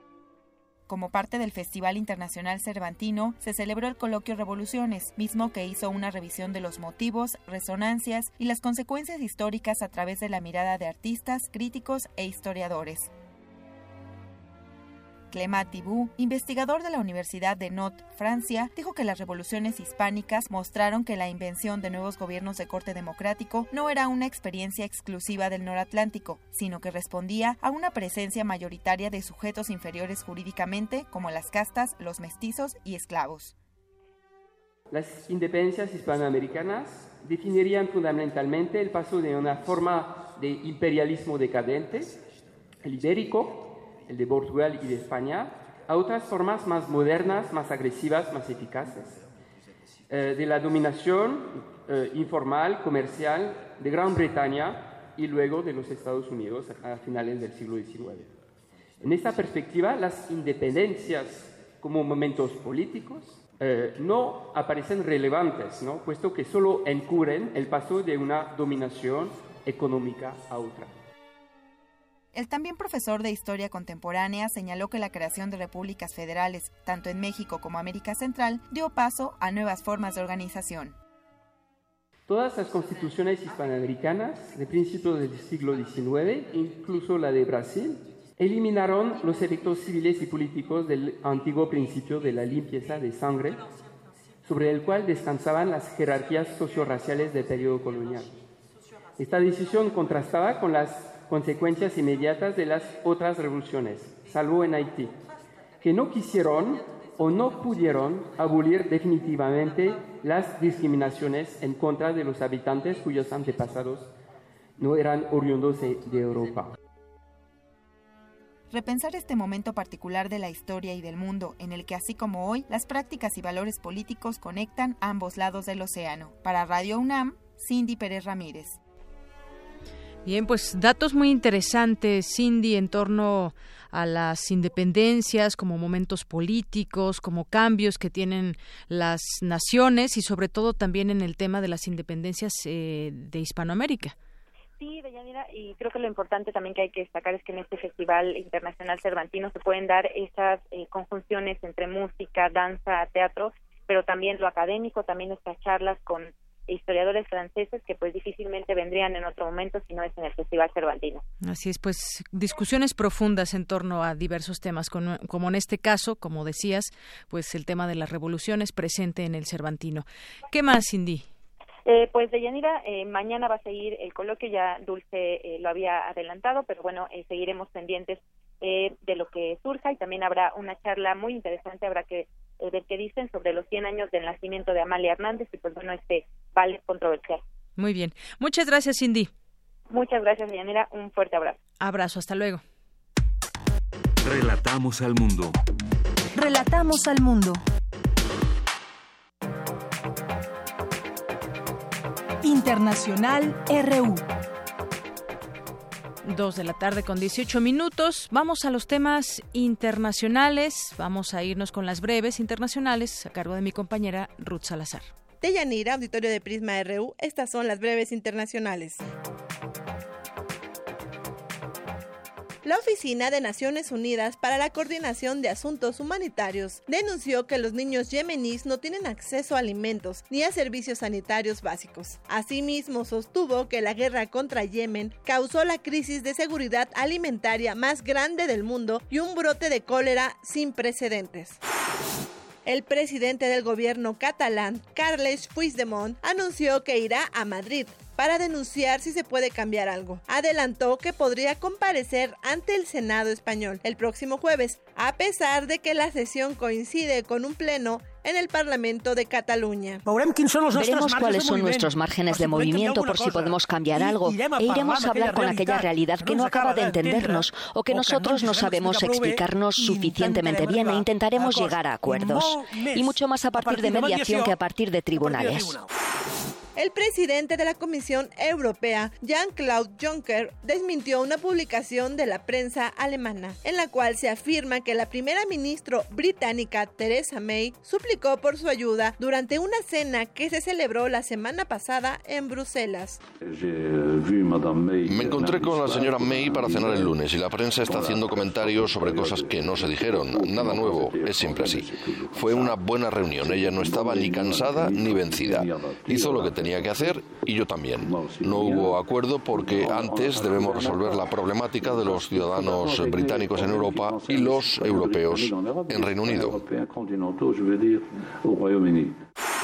En tanto, los ministros de Trabajo de los países de la Unión Europea llegaron a un acuerdo sobre las nuevas normas para los trabajadores desplazados. Se protegerán los derechos de los empleados, anunció el ministro de Estonia y de la presidencia semestral de la Unión, Yevgeny Osinovsky.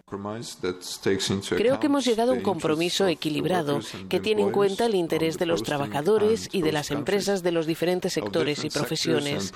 Se protegen los derechos de los empleados sin interrumpir la libre circulación de servicios.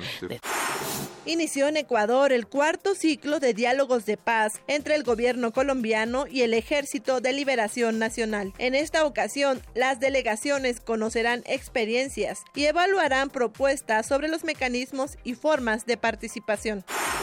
La ONU celebra este martes el 72 aniversario de su fundación con un llamado del secretario general Antonio Guterres a actuar con voluntad para superar los grandes desafíos de la humanidad. Nuestro mundo afronta infinidad de desafíos graves, el aumento de los conflictos y de la desigualdad, el clima extremo y la intolerancia letal, las amenazas a la seguridad, en especial las armas nucleares, pero disponemos de los instrumentos y la riqueza necesarios para superar esos desafíos. Todo lo que necesitamos es la voluntad de hacerlo. Los problemas del mundo trascienden las fronteras y debemos trascender nuestras diferencias para transformar nuestro futuro. Lograr los derechos humanos y la dignidad humana para todos permitirá construir un mundo pacífico, sostenible y justo. Relatamos al mundo. Relatamos al mundo. Debate RU.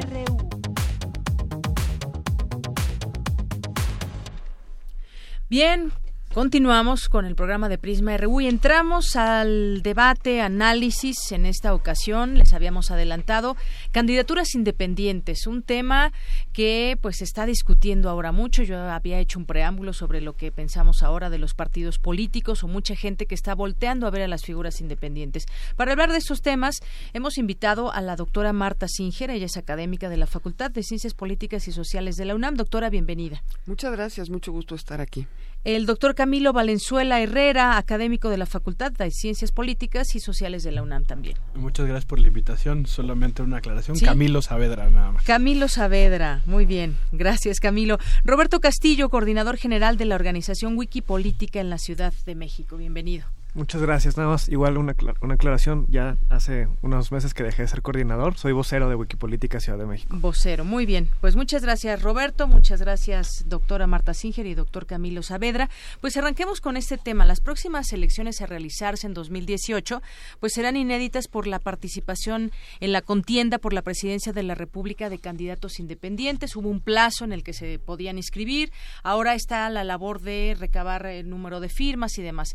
Y estamos, yo decía, en un momento donde la gente está volteando por lo menos a ver qué es esto de las candidaturas independientes, por qué, por qué los partidos han perdido votos o han perdido esa, eh, pues esa emoción que en algún momento podía caracterizarlos y que eran momentos importantes en nuestro país. Me gustaría que empezáramos con una opinión acerca de esta figura que además es parte de toda una reforma política.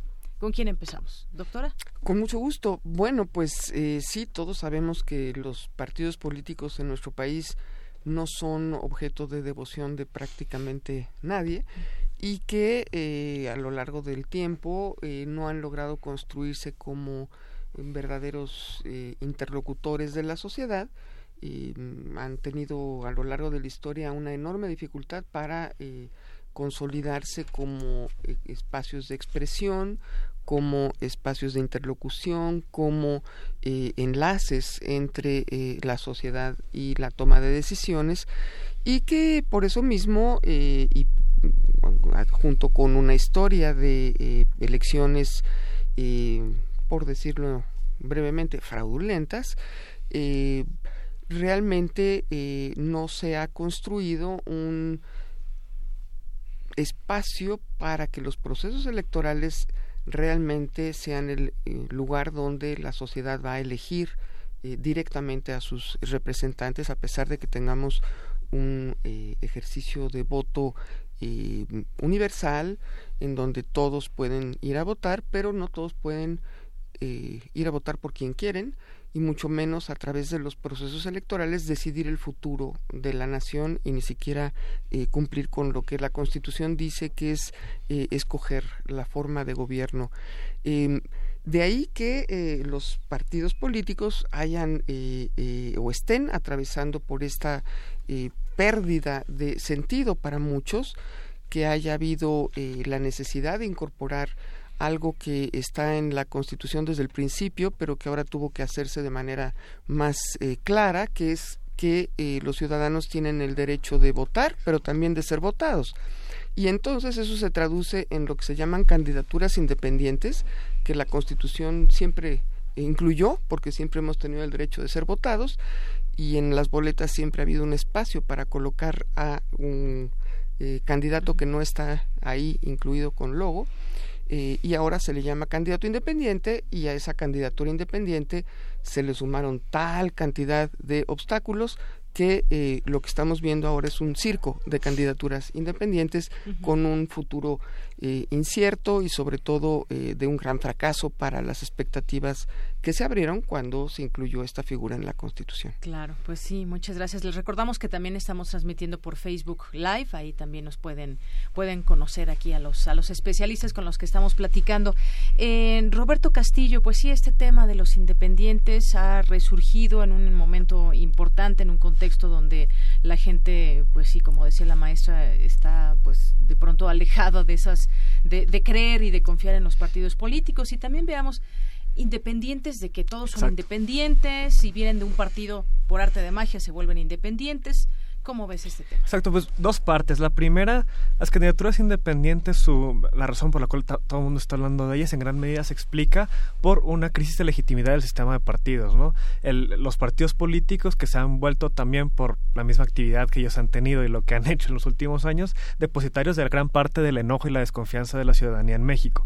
Y pues basta ver lo que ha sucedido, ¿no? Casas blancas, escándalos de corrupción, gobernadores que cada semana salen acusados de algún nuevo acto de corrupción o desvío de fondos y que no se ve claro que, eh, que, los partidos políticos están cumpliendo su función de verificar los candidatos que lanzan, de estar proponiendo debates interesantes sobre qué modelo de país o qué modelos de ciudades debemos de seguir, sino lo único que la gente ve es camarillas, élites que deciden entre ellos, se van eh, intercambiando favores políticos, puestos, y pues de repente la política parece mucho más un mercado en el que intercambias propiedades que un, lugar en el que vas a discutir ideas.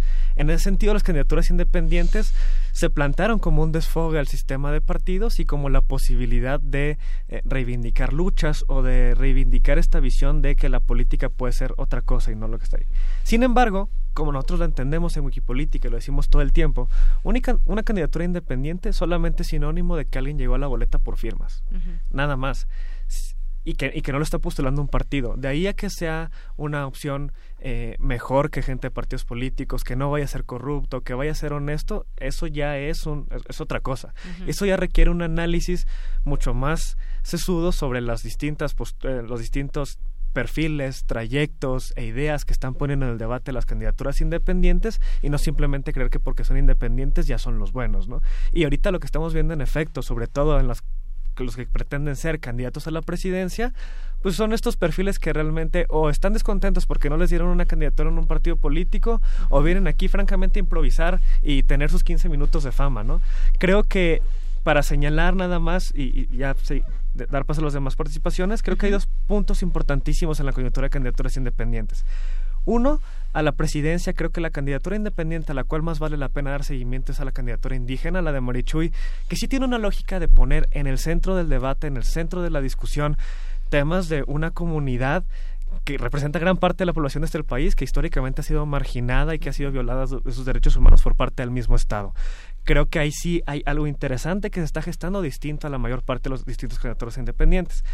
Y por otra parte, las candidaturas independientes, sobre todo en el análisis comparado que se hace, tienden a tener mucho más éxito a nivel local, que es donde tiene más sentido que puedan ganar perfiles outsiders fuera del sistema de partidos que propiamente en aquellos que van que buscan competir por la presidencia, lo cual todos sabemos que requiere pues una capacidad de gestión, de equipos, de hacer alianzas mucho más complejas. Entonces creo que las candidaturas independientes eh, de alguna manera pueden mostrarnos mucho más cosas a nivel local o sobre todo también en el legislativo. Muy bien, muchas gracias.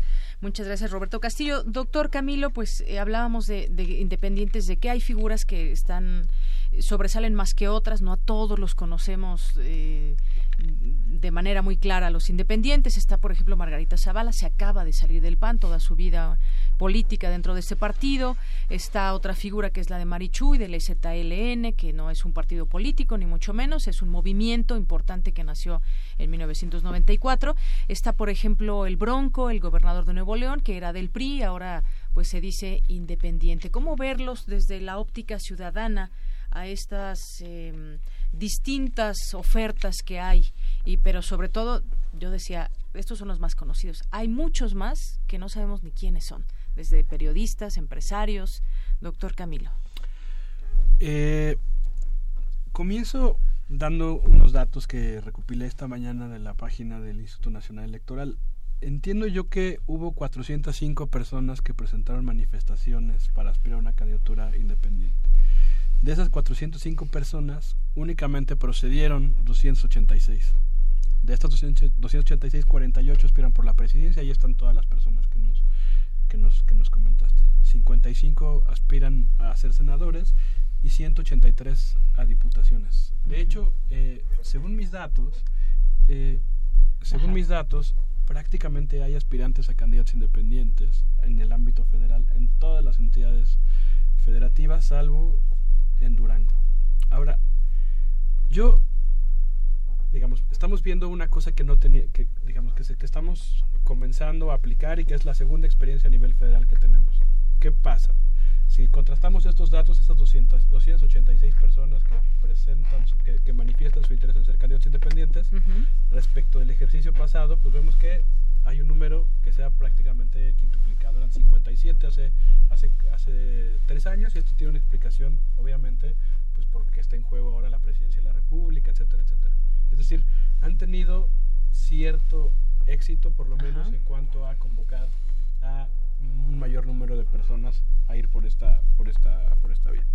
Sin embargo, y ahí voy a la pregunta que me haces, pues como cualquier figura jurídica o como cualquier opción, pues no son en sí mismos eh, pues la solución a los problemas de representación del país, ni mucho menos. De hecho, es una vía a través de las que ocurren unas cuestiones que caracterizan a la política mexicana. Es decir, este tema de que las personas se salían de los partidos cuando no tenían posibilidades para ir por ese partido, pues es una cuestión, digamos, histórica de México. De, hecho, buena parte de las transformaciones políticas de los 90 ocurrieron justamente por decisiones en el PRI, ¿no? Decisiones en el PRI de personas que dejaban el PRI para irse para ser postulados por otros partidos políticos.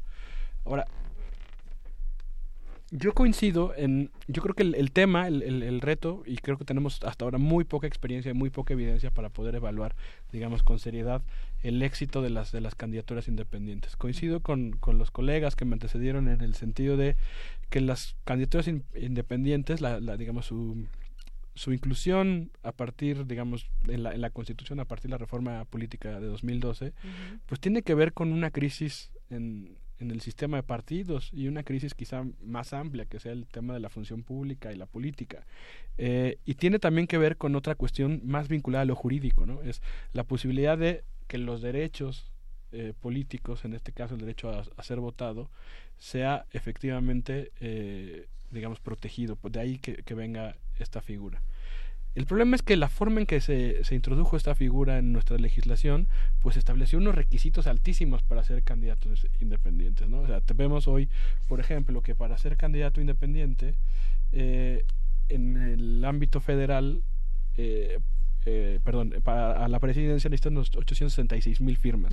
Si multiplicamos nada más el número de candidatos independientes o de manifestaciones procedentes de, de cáncer a la presidencia por los 866 mil firmas, nos salen que para que cada para que todos estos candidatos lograran el registro, ya sé que es una cosa inverosímil, se requerían 41 millones de ciudadanos, que son prácticamente la mitad del padrón electoral. Entonces, yo veo dos, o sea, un problema. Estos requisitos altísimos además se asocian, o sea, se asocian con la forma en que sintonizamos esta figura jurídica con lo altamente regulado de nuestro sistema electoral. Vemos ahí muchas tensiones en diferentes temas, ¿no? ¿Cómo le hacemos para sintonizar la figura de candidatos independientes al tema del financiamiento directo, es decir, el financiamiento público que se da, y al tema del radio y, de radio y televisión? ¿Cómo le hacemos para fiscalizarlos? ¿Cómo le hacemos para aplicar los topes de campaña? ¿Van a aplicar? ¿Cómo le hacemos para, eh, digamos, hacer que prevalezca o no esta disposición constitucional de eh, que tiene que predominar el financiamiento público en las campañas? Entonces, eso ha sido un problema que lo que ha hecho es que tengamos una serie de, un perfil de candidatos independientes que son en realidad los que tienen probabilidades y que son una serie de candidatos que o bien vienen de estructuras partidistas o tienen que hacer una cuestión, digo, tener una, un entramado, una capacidad organizativa similar, o bien tienen que venir de, de, organizaciones políticas consolidadas. Yo coincido con el colega en el sentido de quizá lo más interesante que estamos viendo, por lo menos en estos cuarenta y tantos aspirantes a, a, ser candidatos a la presidencia, es, es el caso de, de, la candidata que le, de Marichuy, digamos, que del, del zapatista, justo por qué, porque creo que si las candidaturas independientes pueden hacer algo, no solamente es digamos, romper el monopolio de los partidos políticos y traernos personas diferentes, sino traernos ideas diferentes. Y yo no veo que esas ideas van allá, vayan a venir de cualquiera de los otros candidatos que sí tienen posibilidades, sino de esto. Y creo que, digamos, en el momento en que podamos tener poner ideas diferentes, esto de alguna manera va a forzar o va a generar mejores condiciones para que se discutan temas que no están en la agenda electoral. Pienso en la inequidad en la distribución del ingreso y la violencia que por lo menos no aparecieron ni fueron los temas principales en la elección de 2012. Claro, y además estas firmas tendrían que venir de, varios estados, no solamente se pueden, se deben concentrar y sí es un mundo que ahí en este, en este tema de la recopilación de firmas, pues vamos a ir viendo cómo disminuye el número de candidaturas independientes. Ha habido varios ejemplos que podemos traer a la mesa de candidatos independientes. Está en su momento, Manuel Cloutier, hijo de, Maquío, candidato a la presidencia de México en el 88, se convirtió en el primer candidato independiente en ganar una diputación federal. Está César Valdés, que también se convirtió en el primer candidato independiente electo alcalde en el municipio de García, Nuevo León. Está Pedro Kumamoto, que fue electo diputado local eh, allá en Zapopan, Jalisco. Eh, Alberto Méndez, que tampoco pertenece a un partido político. Y tenemos a otro exmilitante del PAN, Alfonso Martínez Alcázar y ahí, en todo esto que ha mencionado, el tema de la figura independiente es no pertenecer a algún partido, así si lo vemos en los requisitos del INE, y, si traemos nombres como, como el del Bronco, el de Margarita, pues no, ya no pertenecen a ningún partido político. Pero uno se imagina, y en esto que hablabas, doctor Camilo, de qué, qué estamos viendo los ciudadanos, qué es lo que queremos de propuestas. No queremos las propuestas ya eh, de, de, algunos partidos que ya conocemos, que ya han gobernado, no se quieren a los eh, otros partidos nuevos, por ejemplo el caso de Morena, quien no quiere partidos, porque pues son las mismas personas que conformaron otro partido político. Entonces, ¿qué nos espera como ciudadanos? Debemos entender también todo este manejo de cómo se dan las candidaturas independientes, cómo está su financiamiento, por qué vamos a confiar en un candidato independiente que no conocemos por ejemplo, cómo vamos a fiscalizar también los ciudadanos el dinero, porque se, le daría dinero también a esa figura. ¿Cómo, cómo entender también toda esta parte, doctora Singer? Bueno, yo creo que eso tiene que ver con eh, un problema de fondo, ¿no? Eh, ¿Cómo se decide quién es un candidato que se va a postular a una elección? para eh, ocupar un cargo público y a través de ese espacio representar a un sector de los ciudadanos que voten por él y que lo hagan llegar a ocupar ese espacio. Eh, ¿Cómo se decide quién es un candidato? Eh, ¿Cómo se decide la baraja de candidatos que van a tener los que van a votar para, eh, entre ellos, decidir por alguno? ¿Para qué tenemos candidatos? ¿Qué van a hacer esos candidatos una vez que lleguen a ocupar un cargo para el cual fueron electos. Eh, y eso, eh, eh, yo insisto, hay que volver a pensar en la historia del país. En nuestro país fueron candidatos independientes todos los que quisieron competir hasta 1946, en donde cualquiera podía postularse a una elección. Desde entonces hasta nuestros días ya no es así, ya no cualquiera que quiera postularse a un cargo lo puede hacer. Tiene que eh, ir por eh, un conjunto de obstáculos que están en las leyes con eh, lo que se ha buscado proteger a quien tiene el poder de que no lo pierda. Y por supuesto, quien tiene el poder y no quiere perderlo, ha hecho leyes para conservar esa fuerza al mismo tiempo que equilibrando con la presión social para eh, eh, tener eh, acceso a ese espacio. de manera que una candidatura que se postula sin un aparato como un partido, sin una organización que tenga las herramientas para estar haciendo que esa persona tenga presencia a lo largo del territorio y poder de todo el país y poder competir, por ejemplo, por la presidencia de la República, pues necesitaría ser un liderazgo muy fuerte. Eh, un liderazgo, eh, digamos, que naciera de abajo para arriba y no de arriba para abajo, que es lo que normalmente los partidos políticos postulan. Es decir, los partidos políticos eligen entre sus supuestos mejores hombres aquel que mejor va a ser reconocido por la sociedad para eh, eh, ganar sus votos. Eh, alguien que no tiene una maquinaria para construir esa, esa figura o para apoyar esa figura, debe tener detrás una presencia de suyo por el papel que ha cumplido y ha jugado en la sociedad. En ese sentido, coincido en que la única candidatura independiente que tenemos entre esas 48 es auténticamente la de Marichuy, que eh, por cierto no es la candidata del ZLN, es la candidata de, eh, los pueblos indígenas reunidos en un eh, consejo de gobierno que no es ella la candidata, son los miembros de esa red de organizaciones y de intereses que eh, a través de ella hacen presencia en un proceso electoral con eh, eh, fines muy concretos, que por cierto no es ganar la presidencia. Dato muy interesante porque tenemos una candidatura independiente que dice lo que vamos a hacer es construir organización para eventualmente acceder al poder. el resto de los personajes son eso, personas, individuos, eh, personajes que tienen una trayectoria, eh, pero que eh, carecen de un em, de, una organización o protoorganización o una base social desde la cual ejercer la función para la cual van a estar electos. Y para pronto, no son conocidos entre la gente. Supónganse que son todos muy conocidos y que efectivamente los doscientos y tantos que van al Congreso llegan.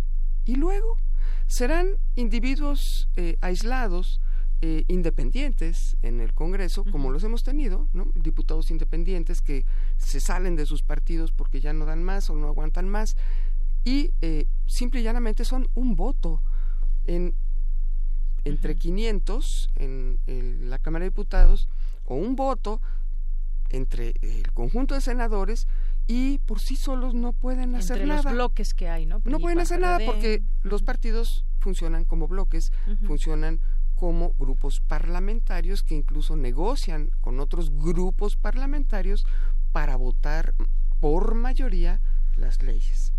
Entonces, si solo tenemos, como nos dice el doctor Camilo, 286 eh, que van por eh, eh, legislaturas o espacios en, en, el Congreso de la Unión, ni siquiera tenemos a la mitad de la Cámara de Diputados ni a la mitad del de Senado para que entre ellos, todos de acuerdo, puedan votar algo. Es decir, eh, es algo un poco extraño. Lo que tenemos es, yo creo, como problema de fondo, el hecho de que para construir un partido político es prácticamente imposible es muy difícil. De hecho, si alguien quiere construir un partido político hoy, tiene que esperar seis años para lograrlo. Ahorita ya es muy tarde para poder participar en elecciones y tiene que eh, hacer su tarea de aquí a seis años. Es decir, hasta que pase todo el sexenio y entonces a ver si le dan el registro. Y además otro partido, diría mucha gente. Pues a lo mejor vale la pena, pero en todo caso no es de un día para otro como sí pudo ser en su momento hasta antes del 46. Es decir, eh, todo este eh, eh, desbarajuste que tenemos en el sistema electoral tiene que ver con las dificultades de la ciudadanía para participar en política a través de las elecciones. Y tiene que ver con que no hemos experimentado, por ejemplo, ahora que al mismo tiempo los eh, eh, eh, em, miembros de la clase política plantean la disminución del sistema de diputados plurinominales, no hemos experimentado una cámara de puros plurinominales como las que tienen otros países de América Latina, donde los ciudadanos eligen el orden de la lista de los postulados. Y claro, pues sí, nos parece espantoso que los primeros días de la lista lleguen, porque sí, eh, eh, eh, acompañados de el flujo de votos que acarrea el la elección presidencial más la otra, y hay muchas, em, quiero decir, muchos caminos que todavía podríamos experimentar para tener elecciones parejas antes de seguir pulverizando el voto, que eso es lo que están haciendo estos candidatos independientes hoy para acabar rapidísimo, lo único que están haciendo es favorecer el triunfo de los candidatos fuertes de los partidos grandes que basan su fortaleza en otro tipo de recursos y no en el apoyo ciudadano. Muy bien. Bueno, pues vamos a ir, vamos a ir concluyendo ya manera de, de conclusión. Roberto Castillo, me gustaría que nos, nos plantees tu punto de vista, cómo llega esa figura a las próximas elecciones. Voy a intentar ser lo más concreto posible porque la participación me dio muchas ideas que pensar y es un tema muy interesante, no solo porque, porque hablar hoy en día de candidaturas independientes a México es ponernos a hablar y cuestionar el sistema de partidos y el sistema electoral en general. Intentando recuperar lo más importante. Creo que eh, el, la razón por la cual estamos hablando tanto de las candidaturas independientes o el y o este eh, levantamiento de la figura de candidaturas independientes en el país no solo es porque es nueva, sino también significa el fracaso de los partidos políticos. ¿En qué sentido? No es que los partidos políticos vayan a perder, sino la gente está volteando a ver otras cosas porque los partidos, que se supone que son las instituciones que en una democracia canalizan a, las candidaturas, canalizan, son, son estas instituciones que eh, son shortcuts ideológicos que, que, le dicen a las personas, pues yo soy de izquierda, centro, derecha y vota por que mejor te parezca, pues hoy en día en México ya no significa nada. Y lo mismo da rojo, eh, azul, amarillo, todos verde. no no no ves el, el, votante el ciudadano de a pie no ve cuál es la diferencia entre votar por uno o por otro. En ese sentido bueno creo que se pueden mencionar varias cosas pero intentando traer como el lado bueno de las candidaturas independientes ahorita lo mencionabas muy bien por qué votar por qué darle la confianza o cómo confiar en una candidatura independiente cuando nosotros lanzamos a Pedro Kumamoto en 2015 eh, pues Kuma en ese entonces tenía 24 25 años. No realmente no había razón para que la gente confiara en alguien que virtualmente no tiene ningún tipo de trayectoria política previa, ¿no?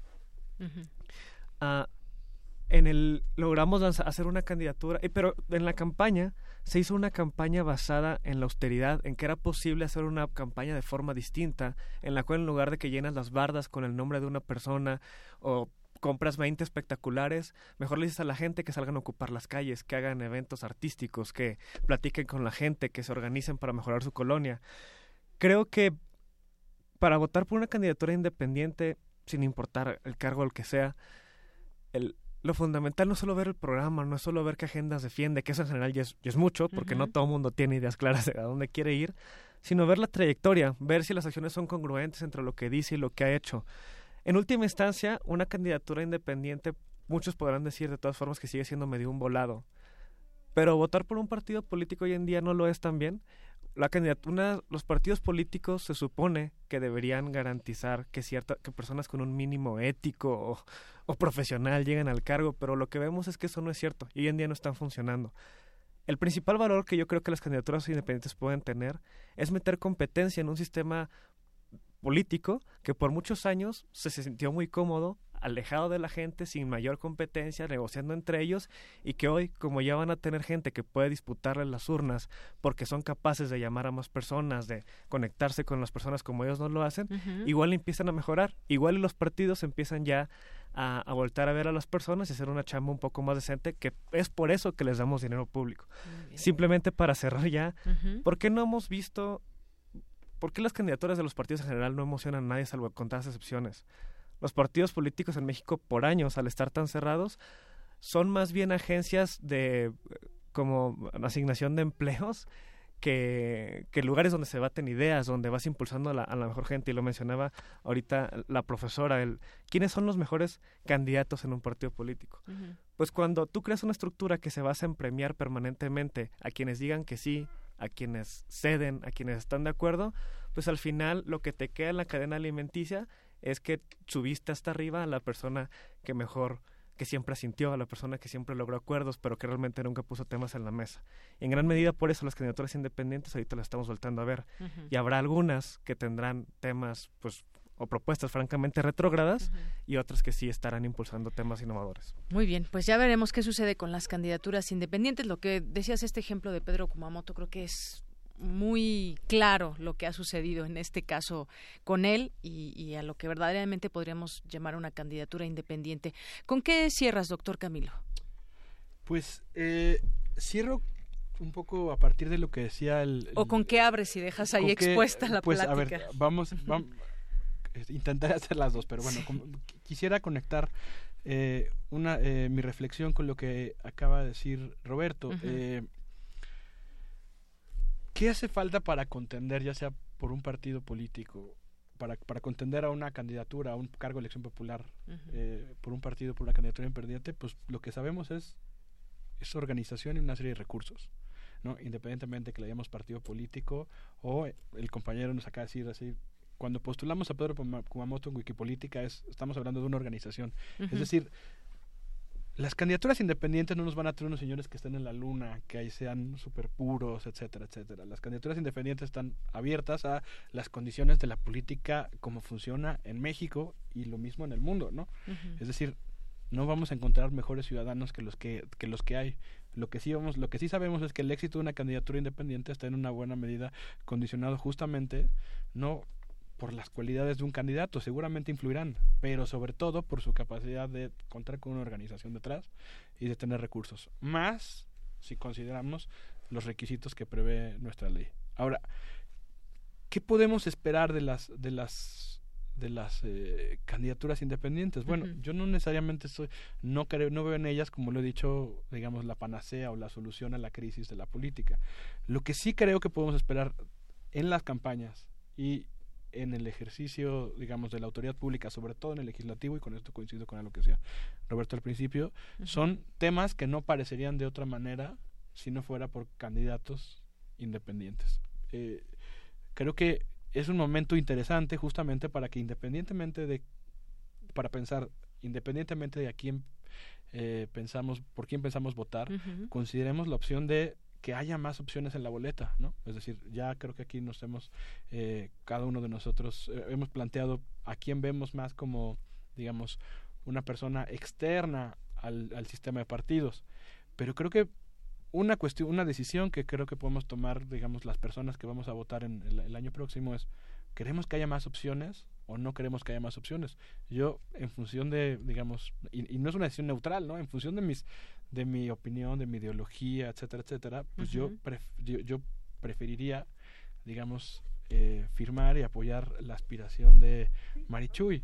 Pero seguramente habrá personas que prefieran que esté Pedro Ferriz porque que quieren que porque quieren que porque conocen su trabajo en el periodismo no y les gusta no les eh, gusta porque les porque quieren que no creen los plurinominales otro tema que ha salido en esta mesa no o sea, yo no estoy de acuerdo con eso, pero si esas personas están de acuerdo con eso, pues deberían tomarse en serio la posibilidad de que una persona que representa esas ideas o esos intereses, en fin, representa a un sector de la población, aparezca en la boleta. Otra decisión muy distinta es, pues, por quién terminaremos de de votar en última instancia, ¿no? Es decir, yo creo que nos tenemos que tomar en serio que esta es una posibilidad real y que puede incidir en las campañas y en última instancia en cómo se ejerce la autoridad pública en México. yo veo pocos rasgos, digamos, tenemos solamente la experiencia de, Nuevo León, creo que no es, precisamente promisoria respecto al ejercicio del, del, Poder Ejecutivo por un candidato independiente, pero sí tenemos otras alternativas en el legislativo que hablan de pues que se han puesto temas en la mesa que de otra manera no se habrían procesado, ¿no? Muy bien. Bueno, pues muy interesante esta plática. Podríamos pasarnos aquí mucho más tiempo hablando y además lo que viene. Vamos a ver finalmente quiénes quedan como candidatos independientes para senadores, diputados, para, eh, para presidente de la República. Pues dejemos abierto el tema. Ojalá podamos platicar de nuevo en otro momento porque se va a acercar un, una situación importante en el contexto de México cuando venga las elecciones y ya estén definidos los candidatos. Así que, pues muchas gracias a la doctora Marta Singer, académica de la Facultad de Ciencias Políticas y Sociales de la UNAM. Muchas gracias, mucho gusto estar aquí. Y el doctor eh, Camilo Saavedra Herrera, también académico de la Facultad gracias, de Ciencias Políticas. Gracias. Y Roberto Castillo, ex vocero general de la organización Wikipolítica en la Ciudad de México. Muchísimas gracias por la invitación. Gracias, muy buenas tardes. Relatamos al mundo. Relatamos al mundo. Porque tu opinión es importante, síguenos en nuestras redes sociales, en Facebook como Prisma RU y en Twitter como arroba PrismaRU. Queremos escuchar tu voz. Nuestro teléfono en cabina es 55 36 43 39. Prisma RU. Relatamos al mundo.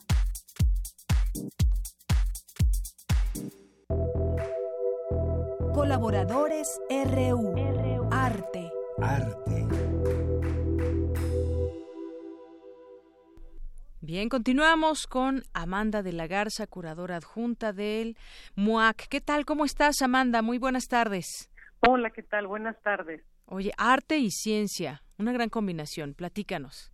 Así es. Eh, mira, eh, una característica importante eh, del arte contemporáneo tiene que ver precisamente con la investigación es decir, producir objetos que no existen con materiales a lo mejor que no han sido empleados de esa manera. Es decir, hay un aspecto de innovación y de investigación que es propio de la forma en que se produce arte contemporáneo, que en muchos casos involucra eh, aspectos científicos, de ciencias básicas en algunos casos y en otros casos de ciencia aplicada, es decir, de desarrollos tecnológicos.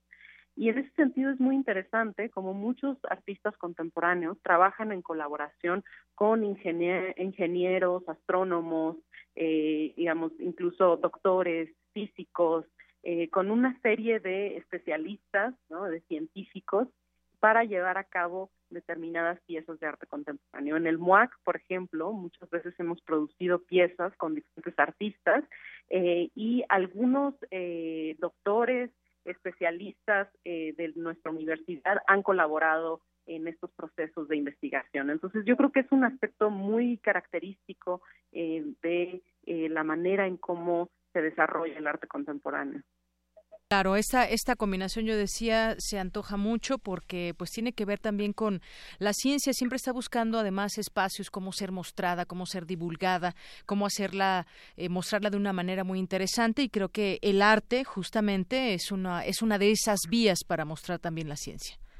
Exactamente y además hay un segundo aspecto. El arte contemporáneo tiene otra característica que es reflexiona sobre los propios procesos y la materialidad, es decir, no nada más en términos abstractos de la materialidad en el espacio, sino en términos políticos, de qué significa la tecnología, es decir, es una manera de mostrar en términos visuales, materiales, eh, aspectos eh, ideológicos relacionados con la tecnología, con la manera en que se produce conocimiento científico también. Entonces, una, eh, una suerte de mirada también reflexiva eh, sobre la producción estética y de conocimiento de nuestra sociedad.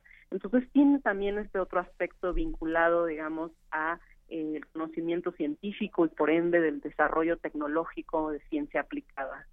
Muy bien, bueno, pues eh, interesantes datos acerca de cómo podemos entender también la ciencia desde esta perspectiva y ya nos comentarás en otros momentos también, eh, pues algunas exposiciones y demás que puedan tener esa relación con arte para que lo podamos entender ya de una manera más más específica. Por lo pronto, Amanda de la Garza, te agradezco mucho esta participación aquí en Prisma RU como todos los martes. Muchas gracias. Nos vemos el próximo martes. Claro que sí. Muy buenas tardes. Amanda de la Garza, curadora adjunta del Museo Universitario de Arte Contemporáneo. Con esto llegamos al final de esta emisión. Soy de Yanira Morán. A nombre de todo el equipo, que tenga buena tarde y buen provecho. Hasta mañana.